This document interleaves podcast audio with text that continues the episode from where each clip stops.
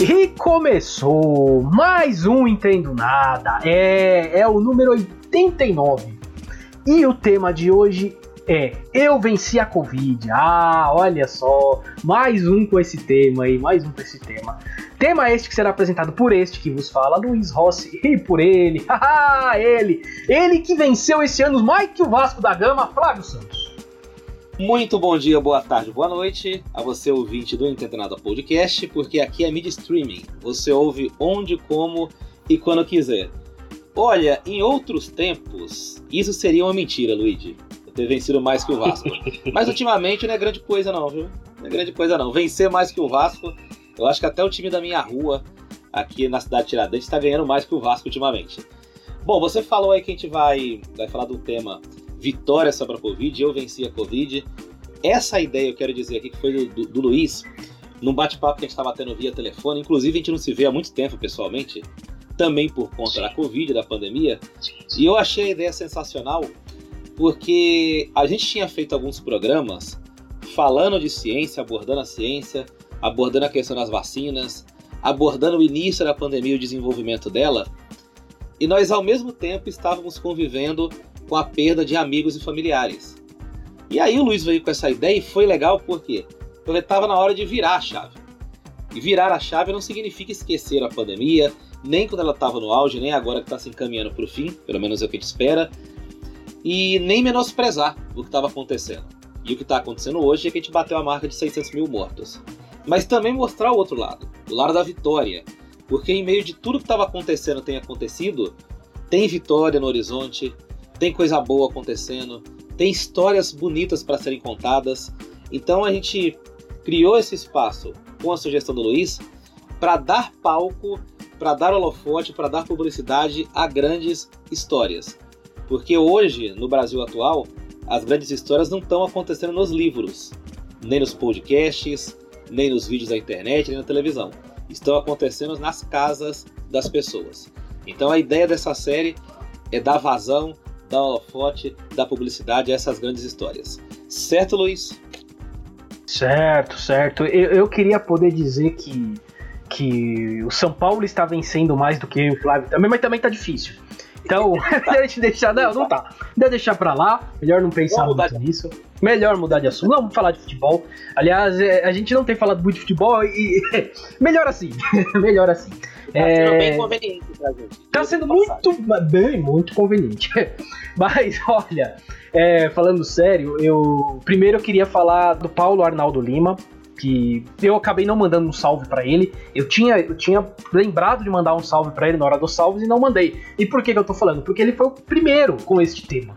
A gente entrevistou, ele que é, que é jornalista, é amigo do Flávio e tal contou uma história assim muito bonita de superação. Ele passou pela Covid também, passou por poucas e boas, né? E eu lembro que nesse episódio foi o episódio que. O primeiro episódio que a gente gravou depois que a gente soube que a Mariana faleceu, né?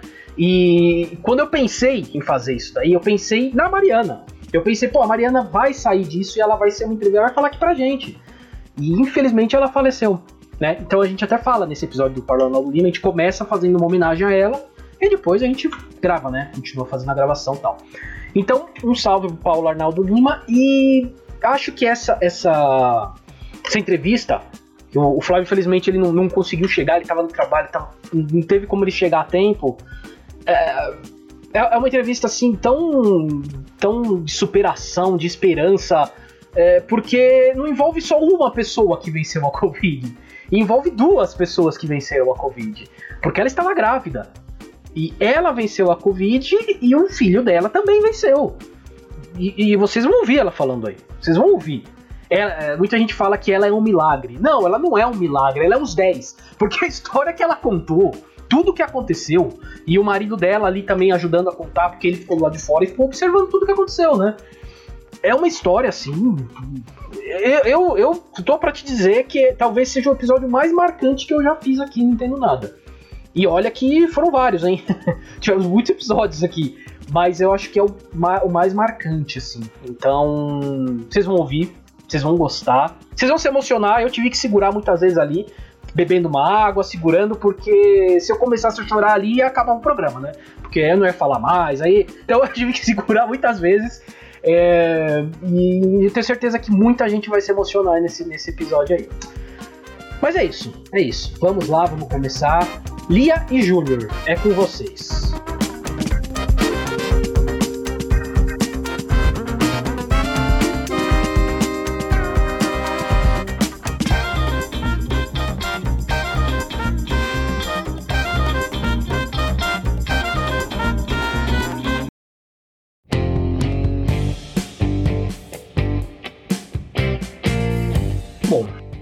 Na minha eterna redundância aqui, vou dizer que nossos ouvintes já ouviram a introdução, então vamos agora para a entrevista de fato, né? E vou começar com aquela clássica pergunta, aquela pergunta que todos os nossos ouvintes dizem ser a mais difícil. E essa pergunta hoje vai para duas pessoas, não vai para uma pessoa só, vai para duas pessoas. Lia e Júnior, quem são vocês e o que vocês fazem? Eu sou Eliana de Oliveira Corrêa, tenho 29 anos. Daqui a alguns dias eu faço 30 anos, né? A gente tem um filho, dois filhos no caso, um filho de 4 anos e o outro agora, o Gael, com dois meses. Eu sou assistente financeiro numa organização aqui em Dayatuba. Eu nasci em São Paulo, moro aqui há 20 anos. O, o Júnior nasceu né, aqui em Dayatuba. A gente se conheceu na escola, a gente tá junto aí há 14 anos. Legal. E basicamente é isso. O Júnior vai falar o que ele faz agora, o nome dele certinho. Oi, eu sou, eu sou o Júnior, né? Meu nome é Claudinei da Silva Antônio Júnior. É, tenho 29 anos, sou ferramenteiro, atleta, treino jiu-jitsu. Já treinei com uma intensidade maior, né? Agora só por hobby mesmo. E é isso aí. Boa, boa, boa. Vamos ao, ao papo aqui, ao, ao, que trouxe você até aqui a gente, né, Lia? Conta pra gente, o que que aconteceu? O que que houve de fato? Você ficou dois meses praticamente internada, né? É, basicamente foi isso. Foi, foram quase dois meses. Foi assim. Até uh, o dia de fato da contaminação, né, do positivo, é, o Júnior se passou mal é, uns dias antes, foi no hospital, o médico suspeitou de dengue. Ah, não quis fazer o exame de Covid, acho que é dengue. Tá, aí no outro dia não tava legal, foi de novo, aí sim fez o exame. Aí na hora que o resultado dele saiu positivo, aí a gente, opa, eu já tava gestante, né? É, então, ele testou positivo na quarta, eu marquei o meu exame na quinta-feira. Na quinta-feira de manhã eu fiz, fiz o de farmácia, mas PCR e tal. Ele deu positivo. Aí, poxa, e agora? Grávida, Covid. A gente chegou em casa, eu cheguei em casa já super tranquila. Falei, ah, tô, tô positivo, tudo, mas graças a Deus, assim, a gente é saudável eu também pratiquei jiu-jitsu por um tempo, depois parei, mas sempre estava ali na academia, de uma caminhada tal. E como aquele tempo que eu testei positivo estava bem difícil, o Covid assim, tava em alta, né, a, a pandemia, então não tava indo em academia, nada, mas, né, se mantendo saudável conforme dava. E aí, é, liguei pro meu GO, conversei com ele, ele falou, ó, me passou alguns medicamentos e tal, e falou, qualquer coisa, qualquer coisinha que você sentir diferente, procura uma unidade de pronto atendimento. Ok. Aí na quinta-feira fiquei bem até, fiz as coisas de casa normal, me afastei do trabalho. E na sexta-feira à noite eu comecei a me sentir um pouco mal, um pouco mal. A noite toda foi uma noite bem difícil. No sábado, 22 de maio, eu peguei, acordei e falei: Júnior, preciso pro hospital, né?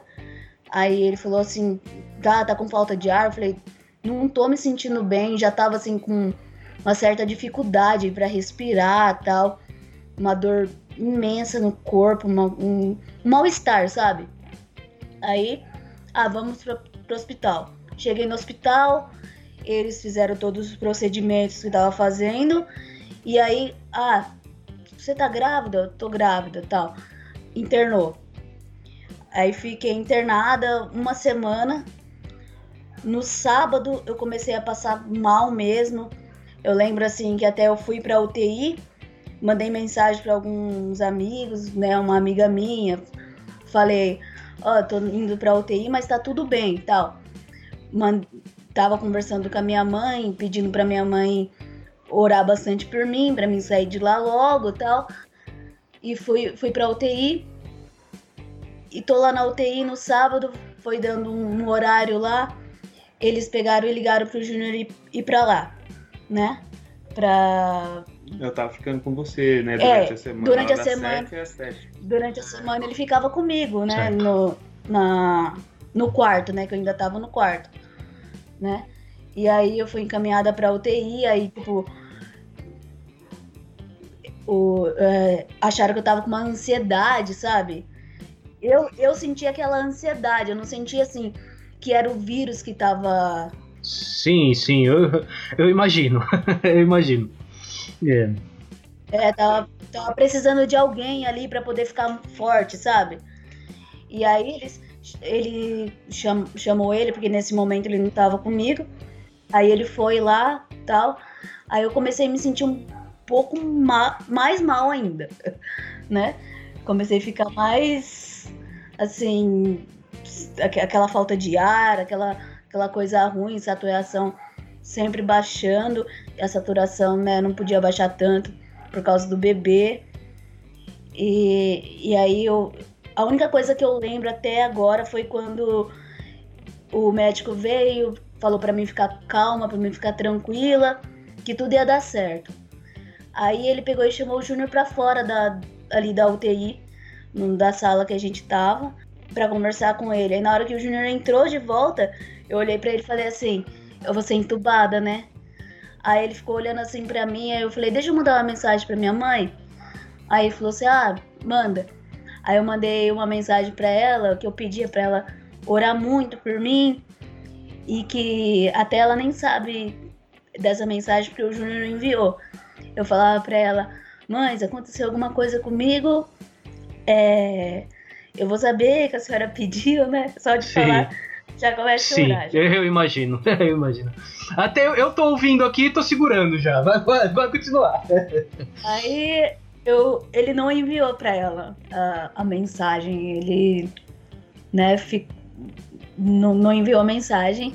E aí, a partir daí, eu, eu não lembro mais de nada, assim, né? Eu apaguei e aí ficou a parte da, da intubação, que aí ele vai falar melhor agora tudo que é, é, é, melhor ele falar do, do, que eu falar o que eu ouvi, né? Porque quem passou mais na pele foi ele. Foi ele. Deixa eu fazer só uma, uma, algumas perguntas aqui antes. GO é, gine, é ginecologista, é isso? Gine, GO? Ginecologista, isso. Ginecologista, tá, é. legal. É bom, é bom a gente colocar. E foi em maio isso, agora de 2021.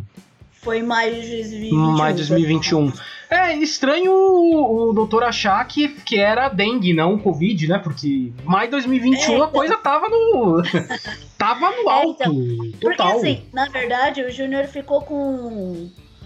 Com sintomas leves, né? Ele teve sintomas leves. Tanto que quando ele começou a sentir alguma coisa, ele ficou isolado no, no quarto do nosso filho, né? Que até aí o, o Gael não tinha nascido ainda, então o quarto era só do Bernardo. E aí ele ficou, ficou isolado lá. Só que, meu, não tem como, né? Eu fazer almoço, fazer janta, levar ah, não pra tem, ele. Não, não tem. E no mesmo não ambiente, tem, é. tem que usar o banheiro, né? É, não tem como. Não tem como mesmo. E, bom, eu vou, vou passar pro Júnior. Mas, Júnior, você, quando você ficou internada, você, Júnior, já, já tinha passado os dias já? Ou ainda você tava naquela semana que poderia estar com Covid? É, então. É, na verdade, eu tava, tava no final, tava na segunda semana, né? Na segunda semana já, já tá, entendi. Isso. É, que eu peguei, eu senti uns sintomas na segunda, né?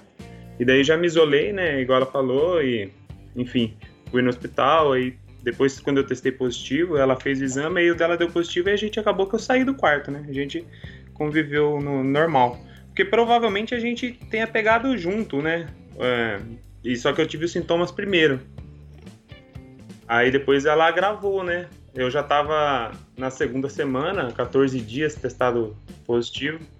Então eu já praticamente nem, nem passava mais, né? E foi onde ela foi, foi, foi internada.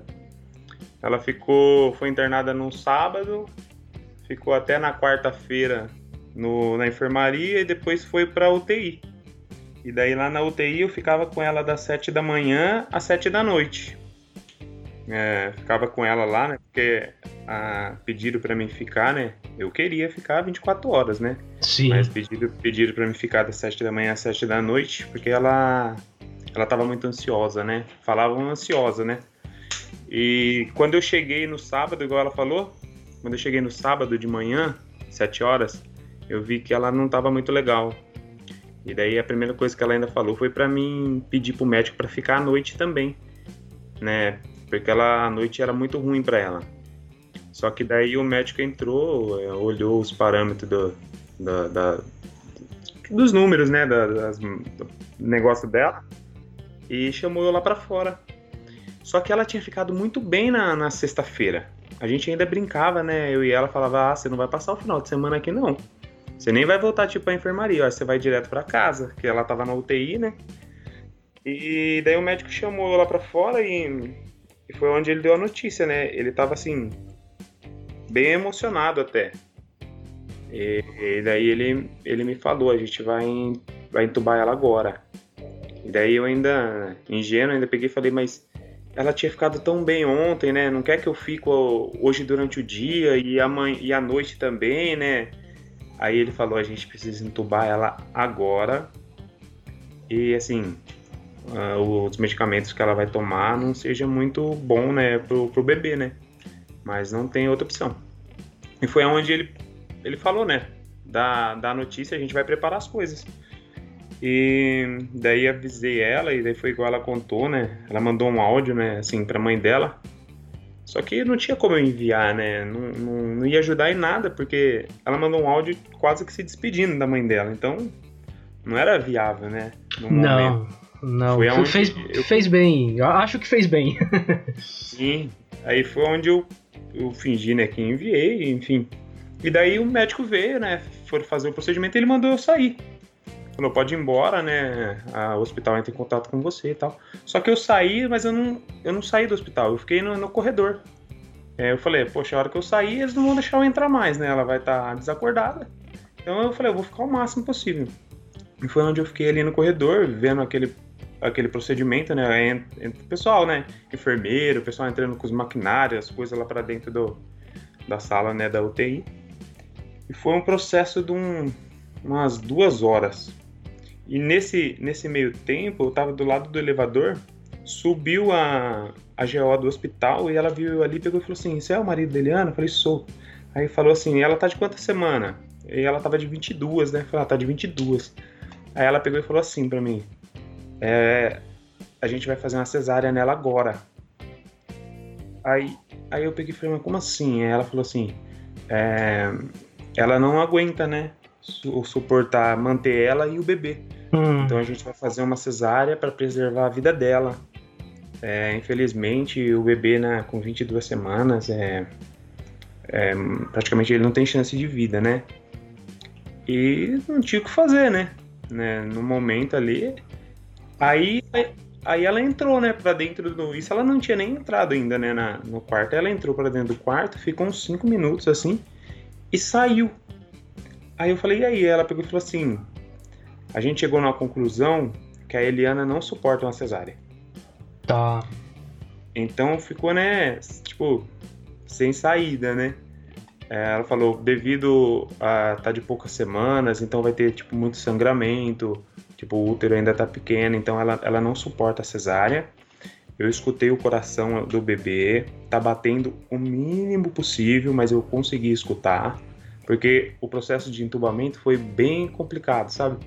Então faltou, como faltou oxigênio tipo para ela, imagina para ele, né? É, mas ela disse que tinha, tinha escutado o coração do bebê e, e que o médico vinha conversar comigo e saiu. Aí o médico veio depois de um. Igual eu falei, foi um processo aí de uma, acho que umas duas horas mais ou menos. Uma hora e meia, não sei. Pareceu dois dias, né? Mas foi mais ou é, menos isso. Imagino. Aí o médico veio falar comigo e pegou e falou, né? Falou, ó, ela não tá reagindo muito bem. É, a gente percebeu na hora de entubar o quanto os pulmões dela estavam comprometidos. É, ela precisa reagir nas próximas 5 horas. É, não tem mais nada para você fazer aqui, vai para sua casa tal. Aí eu peguei e falei, ah, deixa eu, deixa eu ver ela, né, mais, mais uma vez tal. Aí ele falou, não, vai para sua casa, enfim, né, foi aquilo ali. Eu falei, não, deixa, o que que ela precisa, né, doutor? O que que ela precisa, né, pra, pra reagir, né, pra voltar? Quais são as chances dela, né? Aí ele pegou e falou, ó, tá muito difícil, o quadro dela é gravíssimo, é, nesse quadro dela, as chances dela piorar são de 90%. E, e ela não tá reagindo muito bem. Então entra lá, fica 10 minutinhos, faz sua oração e vai embora. É muito difícil, né? Bateu no meu ombro, enfim.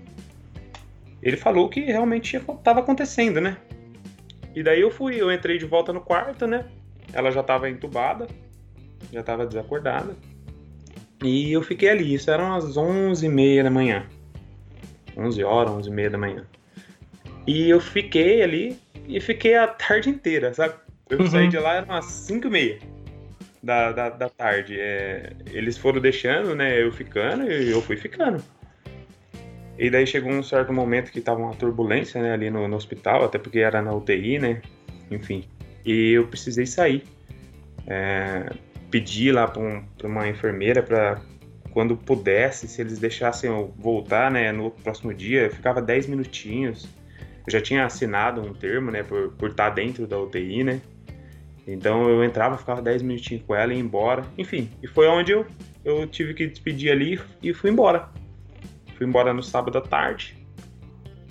E, e daí no domingo eu consegui visitar ela de novo. E já era um milagre ela estar tá viva depois de 24 horas, né? É, já, já era algo que, na, na, pelos números do dia anterior, não, não era para estar tá acontecendo aquilo, né? E, e daí eu consegui entrar na. consegui visitar ela. É, um anjo lá de uma, de uma enfermeira é, deixou, né? Colocou tudo, tudo que eu precisava, máscara, luva, as coisas, mas eu consegui entrar lá e fiz oração lá com ela. Esse dia no domingo eu fiquei mais ou menos uma hora lá. Só que a hora que eu saí do hospital, minha irmã tinha ido comigo e minha irmã estava dentro do carro. E meu celular, como estava sem sinal, acho que lá dentro, nesse período que eu estava lá, o médico ligou para passar o, o boletim dela, né? Que eles ligam uma vez por dia. E e como o número da minha irmã era o segundo número, ele ligou no meu, acho que não atendeu. A hora que eu cheguei no carro de volta, minha irmã falou: Ó, o médico ligou e passou o boletim. Eu até falei que você estava lá dentro, ele falou que estava no outro setor do hospital, que talvez não dava tempo de ir lá, então ele acabou passando o boletim para mim. E daí foi que o quadro dela era gravíssimo, que o, o ventilador lá estava em 100%, e que isso fazia muito mal para os pulmão dela tal. E só que ela ainda ela estava melhor que o dia anterior. Só que eles não escutavam mais o coração do bebê. Hum, tá. É, foi aonde eu tive a notícia, né? Que é, o Gael não estava vivo, né? Tá. Ele falou: ó, a, gente, a gente não escuta mais o coração do bebê, nem por, nem por ele, nem pelo cordão, né? E daí minha irmã ainda perguntou se qual era o próximo procedimento. E ele falou que de momento não iria, tipo, né, interferir na, na, recuperação dela. Não iriam precisar fazer a cesárea naquele momento, até porque ela não suportava a cesárea. Então eles iam levando o máximo que desse, né, tipo, para poder tirar o bebê. Enfim. E daí foi onde a gente, né, teve a notícia e que o Gael não estava vivo e eu de certa forma, por mais incrível que pareça, eu eu absorvi assim que Deus tinha mandado ele tipo, para curar ela, sabe? Que ele era um anjo, né? E que não, não teria sofrido nada, que Deus tinha levado ele antes mesmo de, de qualquer coisa, né? Que ele tinha um propósito, né? Avisei os pessoal mais próximo, né? E beleza. Enfim, né? E na segunda-feira, quando eu consegui ir lá no hospital de novo, visitar ela, meus 10 minutinhos que eu ia lá e daí a médica veio conversar comigo. E a médica pegou e falou assim, era uma outra médica que eu não tinha, nunca tinha visto ainda, né? É os plantonistas, né? Quem tá ali no, no plantão. Daí a médica pegou, veio até mim, falou do caso dela, falou, ó, o estado dela ainda é gravíssimo, a máquina tá em 100%, é, ela tá algum tipo, umas medicação que é muito forte, né? Nora, é, Medusolã, os negócios lá, tava muito alto ainda. Mas já era 72 horas e ela ainda estava viva. É, e daí a médica pegou e falou assim: à noite a gente vai fazer uma ultrassom, né?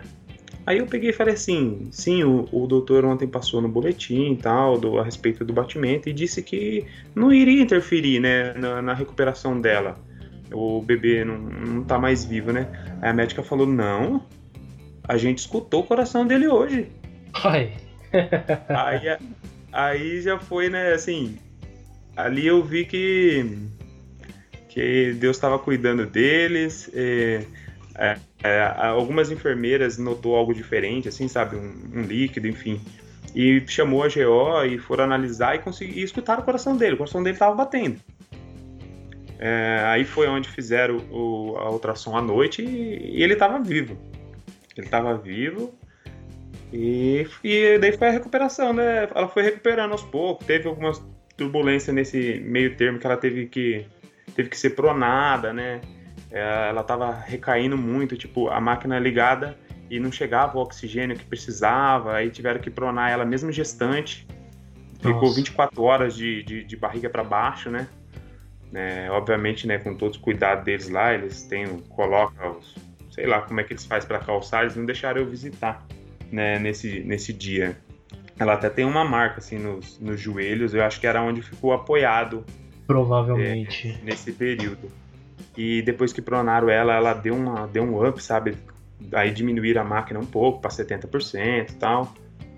E foi indo, cara. É, foi indo. Eu ia visitar ela quase que todos os dias. Às vezes, uh, tipo, assistente social falava que tava muita turbulência lá, não deixava. Mas é, desses 22, 20, 23 dias que ela ficou desacordada, eu acho que 20 dias eu consegui visitar ela. Uns 10 minutinhos, legal. eu ia lá e, e consegui visitar ela. É, olha, é, eu, eu tô arrepiado, tô segurando choro, eu tô, tô até bebendo uma água aqui para dar uma para dar uma voltada aqui, né? É, não, é uma história e tanto. É uma história e tanto. É, não tem nem assim o que dizer, né? Esses 23 dias que você ficou ali desacordada, né? Antes de, eu, de, eu, de a gente perguntar quando você saiu, você acordou, né? Eu recebi aqui algumas perguntas. Muita gente mandou pergunta. Então, por exemplo, uma pergunta você já, já meio que respondeu isso, né, Olia? Mas eu vou fazer a pergunta porque, como foi ouvinte, a, a, uhum. Jennifer, a Jennifer Gardesani e a Vani Lopes, né? Elas mandaram a mesma pergunta.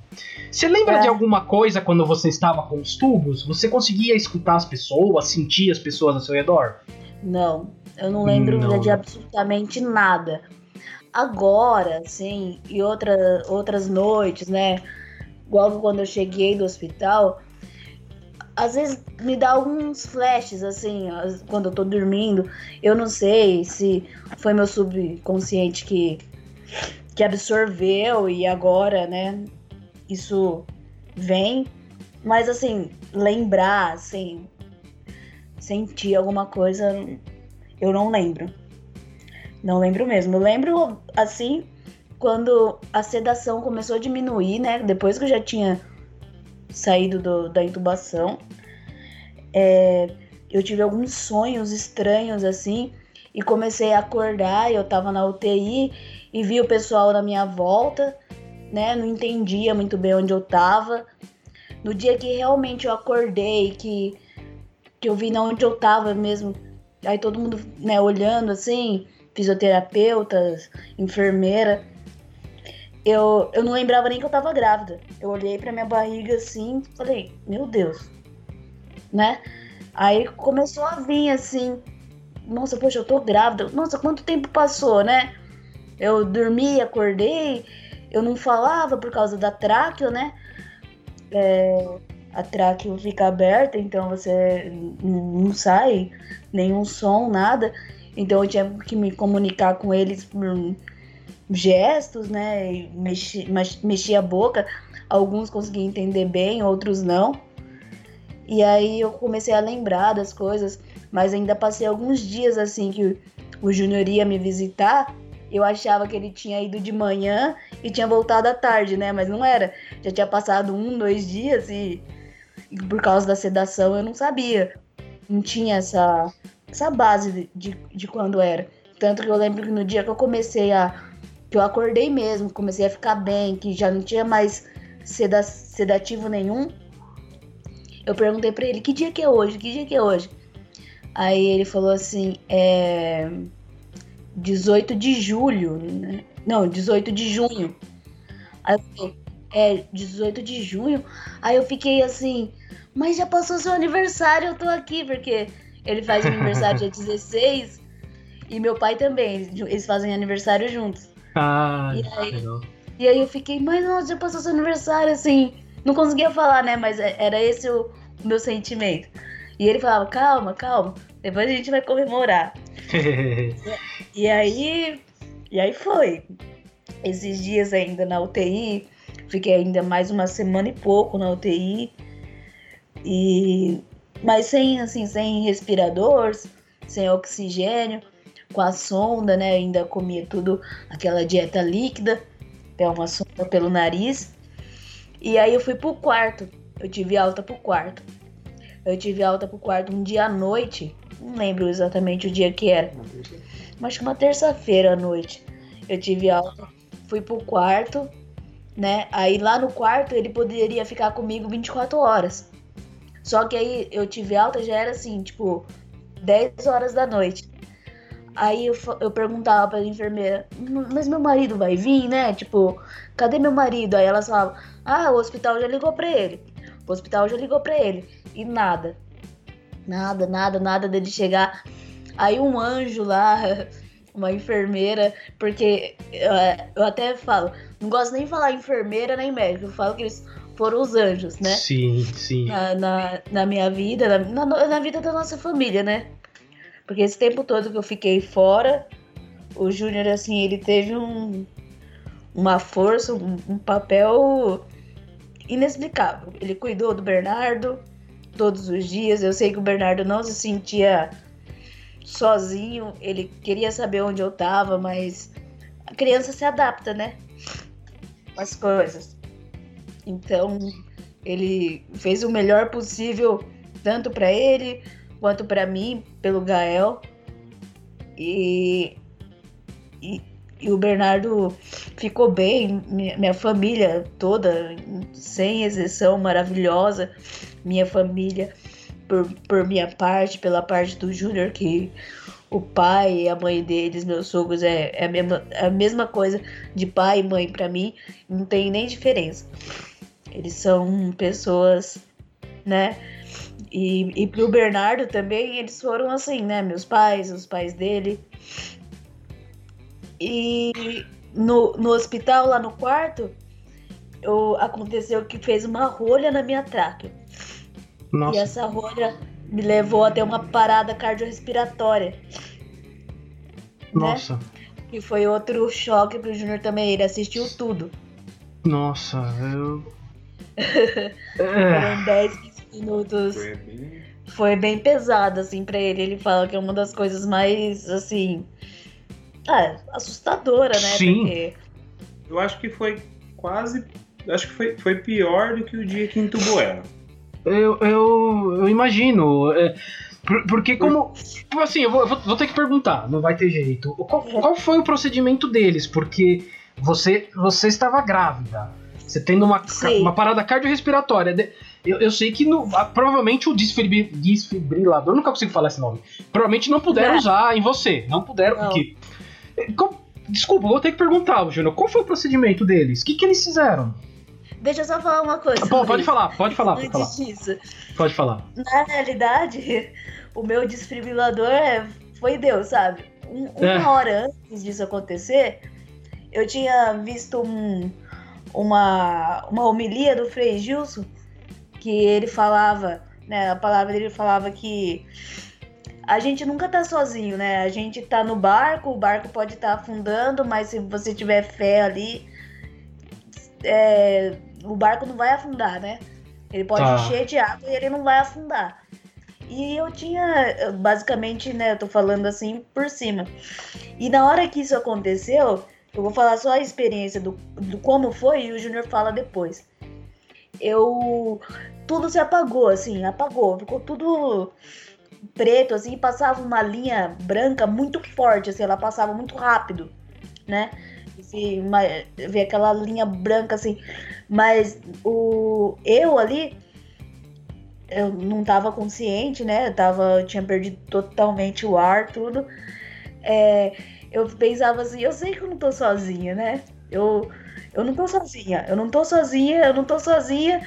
E nesse eu não tô sozinha, eu creio eu escutei assim, Eliana, aperta minha mão. Aí na hora que eu apertei a mão era a enfermeira. Ela falou, gente, ela apertou minha mão, ela voltou. E aí eu voltei, voltei super bem, sabe? Voltei até brincando com as enfermeiras tal, falando pro Júnior, é, você tem que comprar um bolo e mandar para elas. Compra um bolo lá na nosso amigo lá, compra um bolo. Aí ele falava, ele falou: tá bom, tá bom, eu vou comprar um bolo para elas. E algumas enfermeiras assim estavam no final de plantão. Elas, nossa, eu não consigo nem ir embora. Meu Deus, Eliana, não faz mais isso com a gente. Agora o Júnior vai falar o que ele viu, né? é, é, é, eu, vou, eu vou falar. Você comprou o bolo, Júnior? É, comprei. Você comprou o bolo, né? Que hospital que você ficou? Qual foi o hospital? É, no Santinês. Ah, no Santinês, ainda é a tuba mesmo, né? Isso. Tá, não, beleza, é só pra, só pra saber, beleza. Na verdade, eu nem comprei o bolo. Esse amigo nosso que tem a loja, ele mandou o bolo lá, eu não precisei nem ah. pagar. Ah, olha, tá louco, né? Depois dessa, um bolo só ainda é pouco, viu? Podia ser mais bolo aí, viu? Na hora do merchan, eu vou fazer o merchan da loja. Boa, boa, isso aí, boa, boa, boa. então, é, igual ela falou, ela teve alta do, da UTI numa terça, né? E, enfim, Antes disso, ela tinha tirado o tubo dela uns, uns seis dias antes dela ter alta. O tubo, foi, eu fui numa visita na parte da tarde e a, ela tava, assim, foi uma visita, foi acho que a pior visita, porque ela estavam diminuindo a sedação dela, então ela tava começando a acordar e ela tava com o tubo na garganta. Então, até as mãos dela tava amarrada na cama, né, para ela não vir puxar o tubo, tal. Era, era bem, tipo, bem feia a cena, sabe? E a médica falou: o procedimento é esse, a gente vai diminuir a sedação e tal.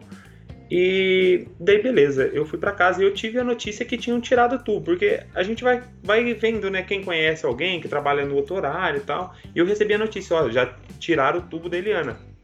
Falei, meu Deus, graças a Deus. E conversei com uma prima minha, que é enfermeira. Minha prima falou: Não, Júnior, se tirar e a sedação estiver baixa amanhã, a hora que você chegar lá, ela tá falando. Porque ela vai estar tá falando. Eu falei, meu Deus do céu. E, e, foi esse. Só que uma meia hora antes de eu visitar ela no outro dia, eu tive a notícia que ela tinha sido entubada de novo. Então, tiraram o tubo dela às 5 horas da tarde e a hora que foi meia-noite, entubaram ela de novo. Então eu cheguei lá, ela já estava entubada. Eu nem vi ela, na verdade, sem tubo. E daí foi aonde fez a. teve que tirar o tubo e fazer a traqueostomia, né? É, porque se ela se conseguisse manter ela sem o tubo, não, não precisava nem ter feito a traca. Mas como não deu certo, aí tiraram o tubo, fez a traca, e foi, aí foi tirando a sedação e, enfim, foi onde ela não falava, né, nesse período que ela estava com a traca. E daí ela teve a alta pro quarto na, numa terça-feira. Eu fiquei com ela 24 horas, levei tinha um guarda-roupa lá, um quarto que ficava só a gente. Eu deixei minha sopa lá, tomava banho lá, comia lá, ficava 24 horas com ela. E no sábado a gente ficou a quarta, a quinta, ela já tava começando a querer dar uns passinhos, eu conseguia pegar ela no colo, colocava na poltrona, né? ela, dá, ela dava uns passinhos assim no quarto, enfim. E daí no sábado veio a, a refeição e eu tava dando a comida para ela. Eu conseguia me comunicar bem com ela, por mais que ela não falava, ela mexia bem os lábios, eu conseguia entender. E, e daí eu dando a comida para ela e ela fez um sinal assim que ia vomitar, sabe? E eu me virei assim, peguei uns papéis, uns negócios, ela vomitou ali, eu, eu joguei no lixo. E daí a hora que eu olhei para ela, ela, ela, olhava na minha direção assim, mas ela sabe quando você tá, a pessoa não tá te vendo, ela tá sim, tá olhando no vazio. Sim. ela tava olhando desse jeito. Aí eu relei assim a mão no rosto dela, falei, amor, amor. E ela nem se mexeu. Aí eu corri, chamei o médico, o médico veio, só que a hora que o médico veio, ela já tava bem. Sabe, ela tava, tava normal tal. Tá. E eu nem sei se isso tem a ver com, com o que aconteceu uma hora depois, né? Mas aí o médico falou: ah, a gente vai fazer uns exames e tal, vamos ver o que que é. Deve ser uma bacterianite, ele, ele falou. Bacteremia. Ba- Alguma coisa assim, enfim. Tá. Enfim. E, e daí colheram o sangue dela e tal. Aí eu falei, amor, você vai querer terminar de comer, né? Aí ela falou assim, comer? Mas eu, eu não comi hoje. Falei, você comeu, agora faz 10 minutos, você tava comendo e tal, você vomitou. Ela, eu vomitei e ela não lembrava de nada disso. Hum. Aí eu percebi, poxa, tem alguma coisa errada. Né? Aí, aí passou uma hora mais ou menos, ela começou a tremer na, na cama. Tremer, tremer, tremer. Aí chamei os médicos, viemos, cobrimos ela, falando que falaram que poderia ser essa, essa bacterianite aí, né? Enfim, Uhum. cobrimos ela tal, mediram, ela tava só com começo de febre, não, não tava com febre ainda. E daí nisso já tinha umas quatro enfermeiras ali, porque ela tremia muito, só que até então era para eles era um procedimento comum. Só que dentro desse processo eu olhei para ela e eu vi que ela, ela falava, tô sem ar. Só que não saía som, né? Ela, mas ela mexia a boca. Eu falei, ela tá sem ar. E nisso a saturação dela despencou e foi onde ela não tinha mais ar e o coração dela parou. Deu a parada. É, teve uma parada. Aí foi aquela correria, né? E chama médico e procura escada. E nisso uma enfermeira já, já tipo, montou assim, tipo, a- em cima dela, assim, já começou Uhum. a fazer a massagem cardíaca. né, e a médica marcando o tempo, né? No, no, no relógio. E adrenalina, e chama GO. E daí veio aquele monte de gente ali, né?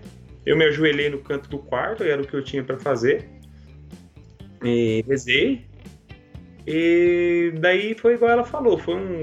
Foi acho que um minuto e meio, sei lá. E daí foi onde a menina falou, eu só escutei falando igual ela, foi, eu escutei igual ela. É, ela voltou, ela voltou, ela voltou, ela voltou. E daí eu continuei minha oração, agradeci. Sim. E, e daí a, a enfermeira falou assim: vem aqui, eu acho que ela tá, ela tá chamando você. Aí eu fui assim, ela, ela falou alguma coisa pra enfermeira, a enfermeira, eu não tô entendendo. Aí eu cutuquei ela assim, ela olhou pra mim, aí ela falou assim: você vai ter que comprar um bolo pra cada uma delas. Foi a primeira palavra que ela falou quando ela, quando ela voltou. Cara, e, daí as, as próprias médicas que tava já, tipo, tinha, sei lá, 10 pessoas na, na, na sala, entre enfermeira, médica, enfim.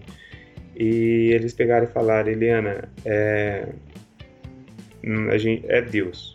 É, Deus tá, tá cuidando de você. é, Deus tem um propósito muito grande aí com a sua família, com você, com seu filho. Porque aí já escutaram o Gael, tava os batimentos normal. Caramba. Porque o que aconteceu com ela, eu, eu, eu fazia um boletim diário, né? E Sim. conforme o médico me falava, ou quando eu ia visitar, muitas vezes eles nem me ligavam. Porque eu já tinha ido visitar, então eu via ali como é que tava, eu até já sabia quanto que tava a máquina, quanto que tava a sedação, eu anotava, eu pesquisava, eu via que tava diminuindo, enfim. E eu fazia um boletim e mandava, né, para as pessoas. E eu cheguei num ponto, é, eu sempre fui católico, mas assim, ia na igreja uma vez por mês, em, quando- em alguma ocasião, é, mas eu cheguei num ponto que eu eu conseguia sentir Deus, sabe? Eu sabia que, que ele estava cuidando dela, que eu poderia receber qualquer notícia do médico, qualquer notícia, tipo, ó, ela não passa de uma hora, né? Aquilo ali não me, não me, não me importava mais. Eu sabia que, que ela ia sair bem, sabe? Eu, eu, eu tinha comigo, eu falei, porque eu já tinha recebido uma notícia que ela não passava da, da- praticamente das próximas três horas, que era o, de fato o que o médico tinha para me falar. Eu tinha recebido uma notícia que o meu filho não tinha batimento. Muita gente fala: como que um médico passa para você que, que, que, o bebê não tinha batimento e tal, e ele tá aí?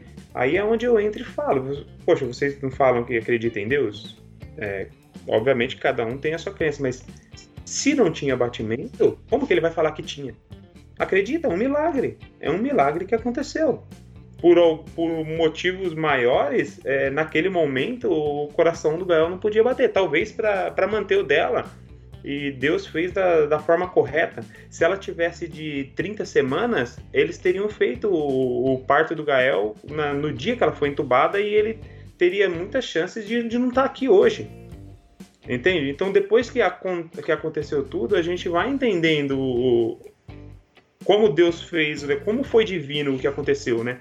O, o que Deus fez pela, pela nossa família, é, eu falo assim, eu tenho costume de falar para Lia, é, ele fez o máximo que dava. É, ninguém no mundo é, recebeu, pode ter recebido igual a gente recebeu, mas mais não. Porque se a gente tivesse é, 50 Yacht, 200 Ferrari, não seria perto do que Deus fez pela gente. É, ele, ele deixou a nossa família completa. Ele manteve ela e o Gael, e o Gael vivo. Ele manteve a nossa família inteira. Eu olho para ela e olho para o Gael, eles são um milagre. Eles são um milagre. Entendeu? É, foi obra de Deus neles. Eu, a gente tem que, tem que agradecer a tudo, porque a gente começa a enxergar a, a vida de uma forma diferente. Porque antes, antes, às vezes a gente dobra o joelho para agradecer alguma coisa que a gente conquistou aqui na Terra, sabe? Eu era muito assim, muito materialista, sabe? E só que quando você não tem saúde, você entrega tudo que você conquistou, tudo que você ainda iria conquistar só para ter a saúde. Mas você não dobra o joelho para agradecer na mesma intensidade todo dia pela sua saúde. Você nem percebe, ela passa até batido quando você está totalmente saudável. E quando você não tem, você dá, dá tudo para ter, né? É incrível.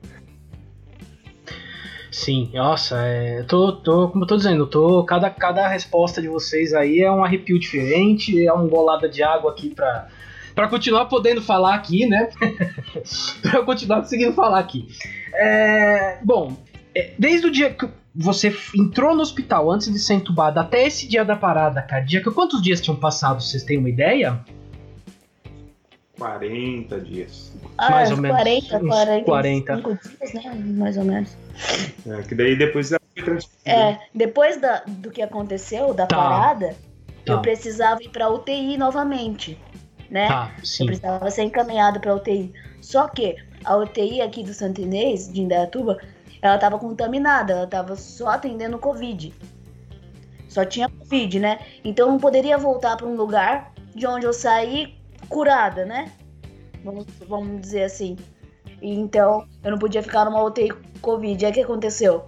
Eles acharam vaga para mim no, na UTI de Santa Bárbara do Oeste, que era um hospital que não atendia casos de Covid, né?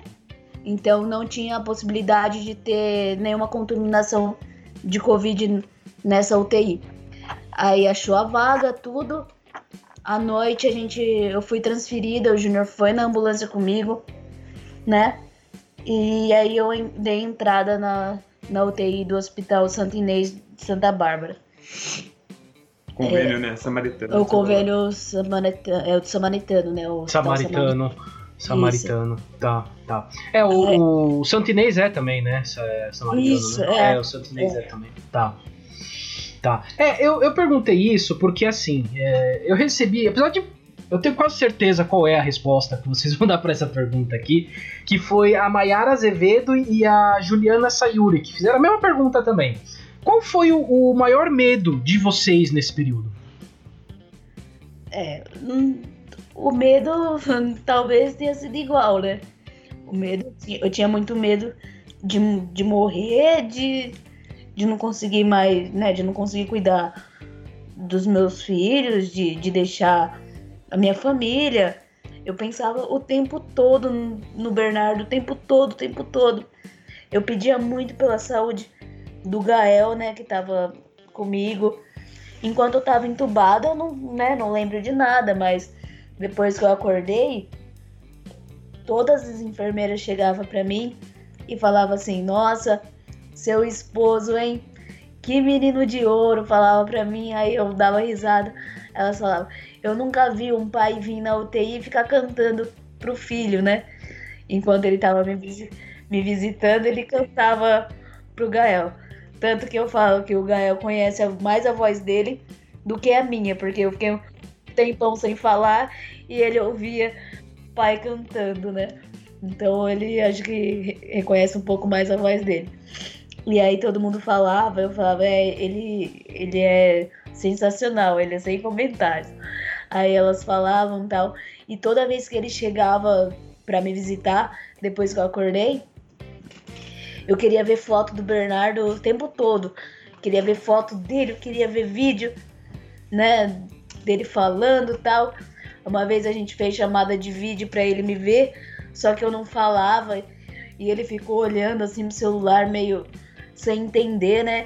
Nossa, o que, tá acontecendo com a minha mãe? Talvez ele nem tenha me reconhecido, porque eu emagreci muito, a minha feição era totalmente diferente. Fazia, fazia chamada de vídeo, eu tava com um aparelho, né? Ainda, um monte de aparelho no, pelo corpo, assim, a sonda, tudo. Então, mas de ouvir a vozinha dele, assim, o meu medo foi esse. Meu medo foi né, não ver mais meus pais, meus irmãos, todos, né? Os amigos. Então, é, igual ela falou, né? O, o meu medo era, era esse, né? É, igual eu chorei a morte do meu filho que tá aqui no carrinho aqui, ó, na nossa frente. Pois né? é. é tipo, pois é. é. E eu me vi, né? Por mais que a gente, igual eu falei, eu sempre acreditei, meu, que, que ela ia sair bem. Ela e o Gael. Em todo momento eu acreditei, mas a hora que você deita à noite, a sua cabeça não pensa só no que você quer, né? Ela parece que ela pensa sozinha. Então eu me via. Eu me via criando o Bernardo sozinho. Eu me via avisando ela que o Gael já não estava mais vivo. Entende? Então eu me via criando o Bernardo e o Gael e ela não estando mais aqui. Só que eu só acreditava em nenhuma saída, que graças a Deus foi o que aconteceu. A minha família completa. Mas é igual eu falei, a cabeça da gente, ela ah, pensa, né? Vai. A hora que eu deitava à noite com, com, com, o Bernardo, porque ele tem o quarto dele, mas ele todos esses dias ele passou, ele dormia comigo, né? Tanto era bom para mim quanto para ele. E então a gente dormia ali abraçado e algumas vezes é, é, ele começou a perguntar, né? Ele perguntava, ele falava, papai, a gente reza, reza e a mamãe não volta. Hum. E eu falava, calma, filho, é, a mamãe vai voltar, ela tá, tá ficando bem. É, vou ser bem sincero, teve alguns momentos até que eu pensei, eu pensava em, em não, se, não falar dela, sabe? Eu, eu me vi sem saída, né? Sim. Eu falava, será que é bom eu, tipo, é, ficar lembrando, né? Ele, dela, será que é bom eu não comentar? Mas e daí foi aonde eu falei, não, ela vai ficar bem. E eu falava, não, a mamãe tá no hospital e logo, logo tá aqui. A mamãe tá no hospital e logo, logo ela e o Gael tá aqui. E a gente foi seguindo. É, os familiares dela, igual minha sogra, meu sogro, que era que eu mandava diretamente, ligava, eles não sabiam exatamente da situação que ela se encontrava. Quando ela foi entubada, eu sabia de, de eu vim aqui, né, à noite, quando eu saí do hospital, Durante o dia eles não sabiam que ela tinha sido entubada, eu não ia mandar uma mensagem por celular, né? E daí eu vim, conversei com eles e falei, eu, falava o que eles precisavam saber. Ela, ela, ela, foi entubada porque ela não está conseguindo é, manter os pulmões dela, então a máquina vai trabalhar enquanto ela recupera os pulmões. Pronto. Porque muitas pessoas, amiga dela, o pessoal mandava mensagem, mas ela tinha alguma comorbidade? Ah, mas por que, que ela foi entubada? Ah, mas ela não tem que ser entubada. Eu, eu dava a mesma resposta para todos. Eu falava, vocês gostam da sua amiga? O que vocês podem fazer agora é rezar e pedir por ela. É. Reza. Dobra uhum. o joelho, reza, pede pela vida da sua amiga, pede pela vida do Gael. É o, é o que vocês podem, é o que vocês devem fazer. Ah, o porquê que ela foi para lá, como ela foi parar, o que o médico tá fazendo, meu, rezem por ela. E deu tudo certo, né? A gente passou, a gente passou todo esse esse esse medo, essa essa dificuldade. É, eu, como eu tava aqui, eu tive muito apoio do tanto dos meus pais quanto também do, do meu sogro, da minha sogra. Meu, meus pais são são eu, eu não tenho, eu quero ser metade do que eles foram, porque Igual ela falou, o dia que ela foi transferida para Santa Bárbara, por exemplo, é, eu fui na ambulância, né? Na UTI móvel junto, junto com ela. E meu pai pegou, pegou meu carro, né? E foi com meu carro e meu irmão foi com outro carro lá para Santa Bárbara. Chega, chegaram lá, acho que, sei lá, meia-noite.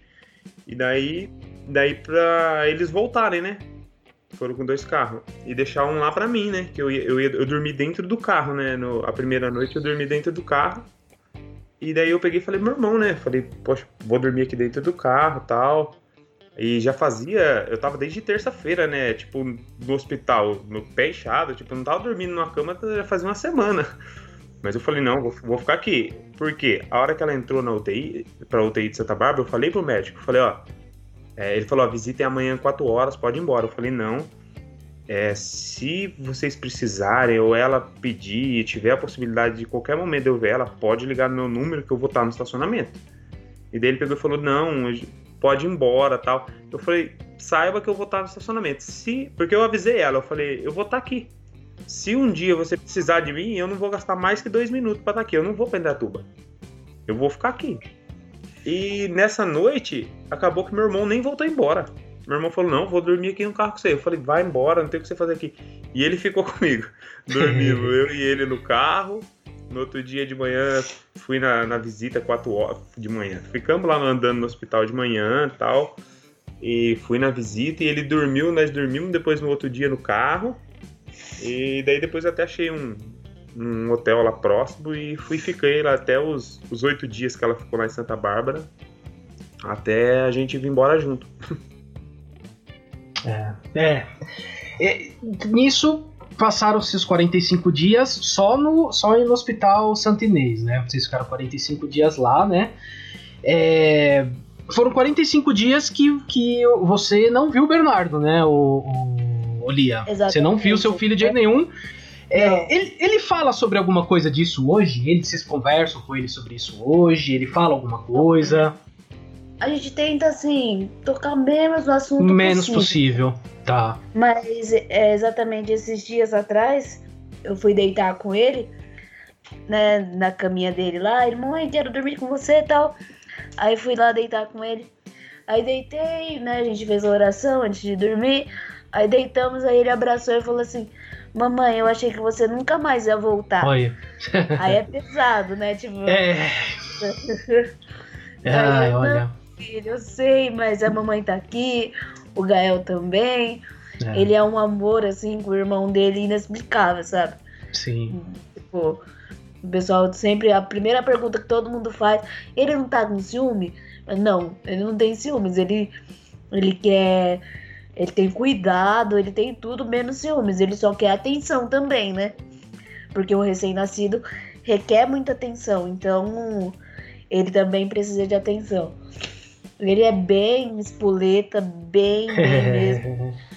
Graças a Deus é muita saúde, né? É saúde, é. Isso é saúde, isso é bom. Isso é bom. É, então a gente tenta assim, mas tocar no assunto, às vezes perguntar para ele, eu não pergunto, eu tento, eu tento evitar ao máximo. Sim, é, é melhor. É. é melhor sim. Aí então vamos para Santa Bárbara. Você ficou na UTI Santa Bárbara, só que a sua situação agora já era melhor do que quando você ficou no Santinês, né? Quanto tempo você, vocês ficaram lá? Oito dias. Oito dias. ficou lá. Lá a gente chegou a tal. Eu falo, foram oito dias da minha vida que eu não dormi nem um dia. Ah, eu imagino. Eu não, eu não conseguia dormir, eu não sei, eu não sei explicar. É, não conseguia dormir, ficava acordada mesmo até o pessoal lá da, da UTI, lá, algumas enfermeiras passava, me via acordar, falava, ó, a corujinha, ó, a corujinha e tal. E lá em Santa Bárbara foi assim, uns dois dias antes eu tirei a tráquea. Foi uns dois dias antes de ter alta, mais ou menos, uma médica que, inclusive, ela era, ela foi médica, ela era médica aqui no Santo Inês daqui, né? Ela era médica aqui no Santo Inês. E a primeira vez, quando ela tava no plantão dela, ela que tirou o meu tubo, o Júnior falou. Mas depois eu tive que né, ser entubada de novo. Mas ela lá no, lá no Santo Inês, lá, ela pegou a tráqueo, né, eu não, não usava mais ela para respirar com, na máquina, né? E aí eles fazem um procedimento de ir desmamando, assim, tirando, diminuindo, ti, diminuindo a, a tráqueo, né? Tira de plástico, coloca uma de, de, aço menor e depois uma menor ainda. E aí nesse procedimento ela pegou e tirou total a, a de plástico. Um curativo. Colocou um curativo e falou assim, pode começar a falar. Aí eu, né, eu olhei assim pra ela e falei, como assim? né, pensei, como assim? Ela vai, fala. Aí, nossa, bem ruim mesmo, aquela voz bem horrível, assim, não melhorou ainda, ainda tô com a voz ruim. Mas já melhorou bastante da época, né, de quando eu tirei a traca. Aí eu peguei e falei, oi, né, bem, bem ruim. Aí ela falou, ah, agora é isso aí. Aí foi o trabalho com a Fono, né? A Fono veio, começou a introduzir os alimentos, né, mais sólidos. Aí tirou a minha a, a minha sonda, eu comecei a comer uma comida mais pastosa, tal. E aí o Júnior chegou pra visita, eu tava sem a, a tráquea, eu falei com ele, aí foi uma emoção, assim, porque fazia um tempo que ele tava sem ouvir minha voz, né? Aí ele ficou assim, nem acreditava. Eu fiquei na UTI sem aparelho nenhum. Nenhum, nenhum, nenhum. E aí tirou a tráquea. É, passou mais uns dias. Só que aí, no, na UTI do, de Santa Bárbara, foi o seguinte.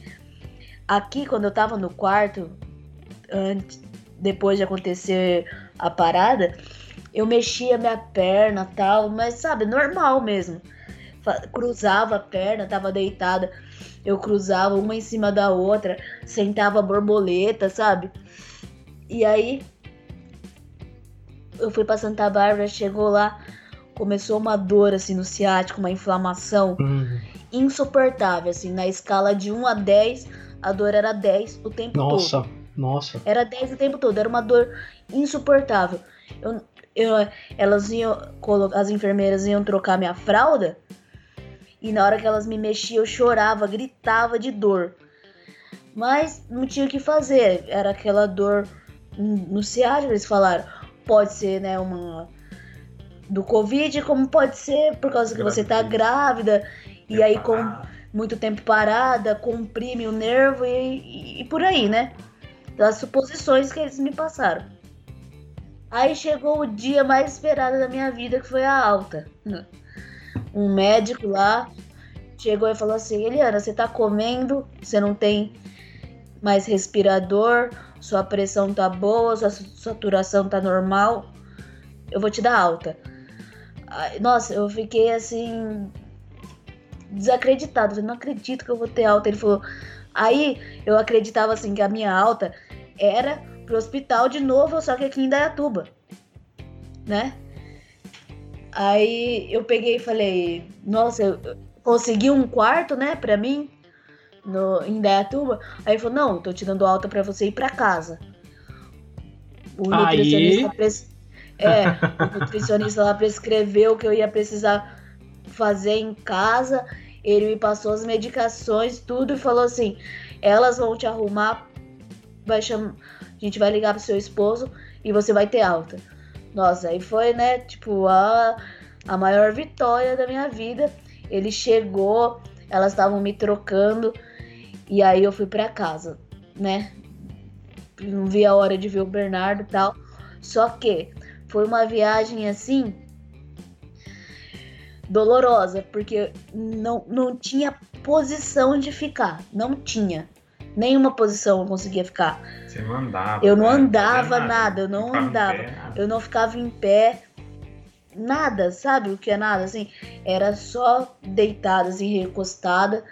E aí colocaram na cadeira de roda para sair até o estacionamento. Uma dor imensa, imensa. Colocou no carro e a gente veio e doendo, doendo, doendo. Chegou em casa, eu não conseguia deitar na cama não conseguia deitar na cama, era impossível, doía muito, muito, muito. Aí a gente, eu fiquei no sofá, ficava no sofá assim, não totalmente deitada, ficava recostada assim, sabe, com a perna esticada e aquilo doía. O que acontecia? Eu não podia tomar medicamento forte por causa do Gael, não podia passar uma medicação, uma pomada, nada por causa do Gael. É, a gente foi buscando tudo, tudo que você pode imaginar. Porque Massagem, massagem, acupuntura. quiropraxia e, e tinha acompanhamento médico que eu precisava fazer, pneumologista, clínico, é, cardiologista, fono, fisioterapia, é, sabe, que eu precisava fazer. E, e para isso eu precisava sair de casa, precisava colocar no carro com essa dor. E eu chorava, chorava de dor. A minha mãe foi ficar na minha casa e via lá, minha sogra via, todo mundo que. Todo mundo assim, a gente tentou ao máximo não receber muita visita, né? Até porque eu não podia pegar mais nada. Uma gripe, alguma coisa. Pronto, né? Aí a gente. Eu, eu em casa, sem andar, procurando tudo, opções e estratégia, fazendo exame. Eu fiz uma, uma ressonância que ela durou 45 minutos. Eu fiquei 45 minutos deitada naquela mesa da ressonância, chorando de dor. Chorando, chorando, chorando. Sabe assim? E na Você não ressonância esticava mais, eu, né? não, eu não conseguia me esticar, sabe? É, nossa, eu, eu nunca, nunca no mundo senti uma dor daquela igual eu senti. Nada assim que eu passei no hospital de dor é comparada à dor que eu senti né, na perna, né, nesse tempo que eu tava em casa. Não é que ela não ficava em pé, ela não mexia, ela não, ela espirrava e chorava Eu de dor. espirrava e chorava. Ela, ela não conseguia se mexer nada, tipo assim, só os braços. É, eu, eu fiquei 100 102 dias sem trabalhar.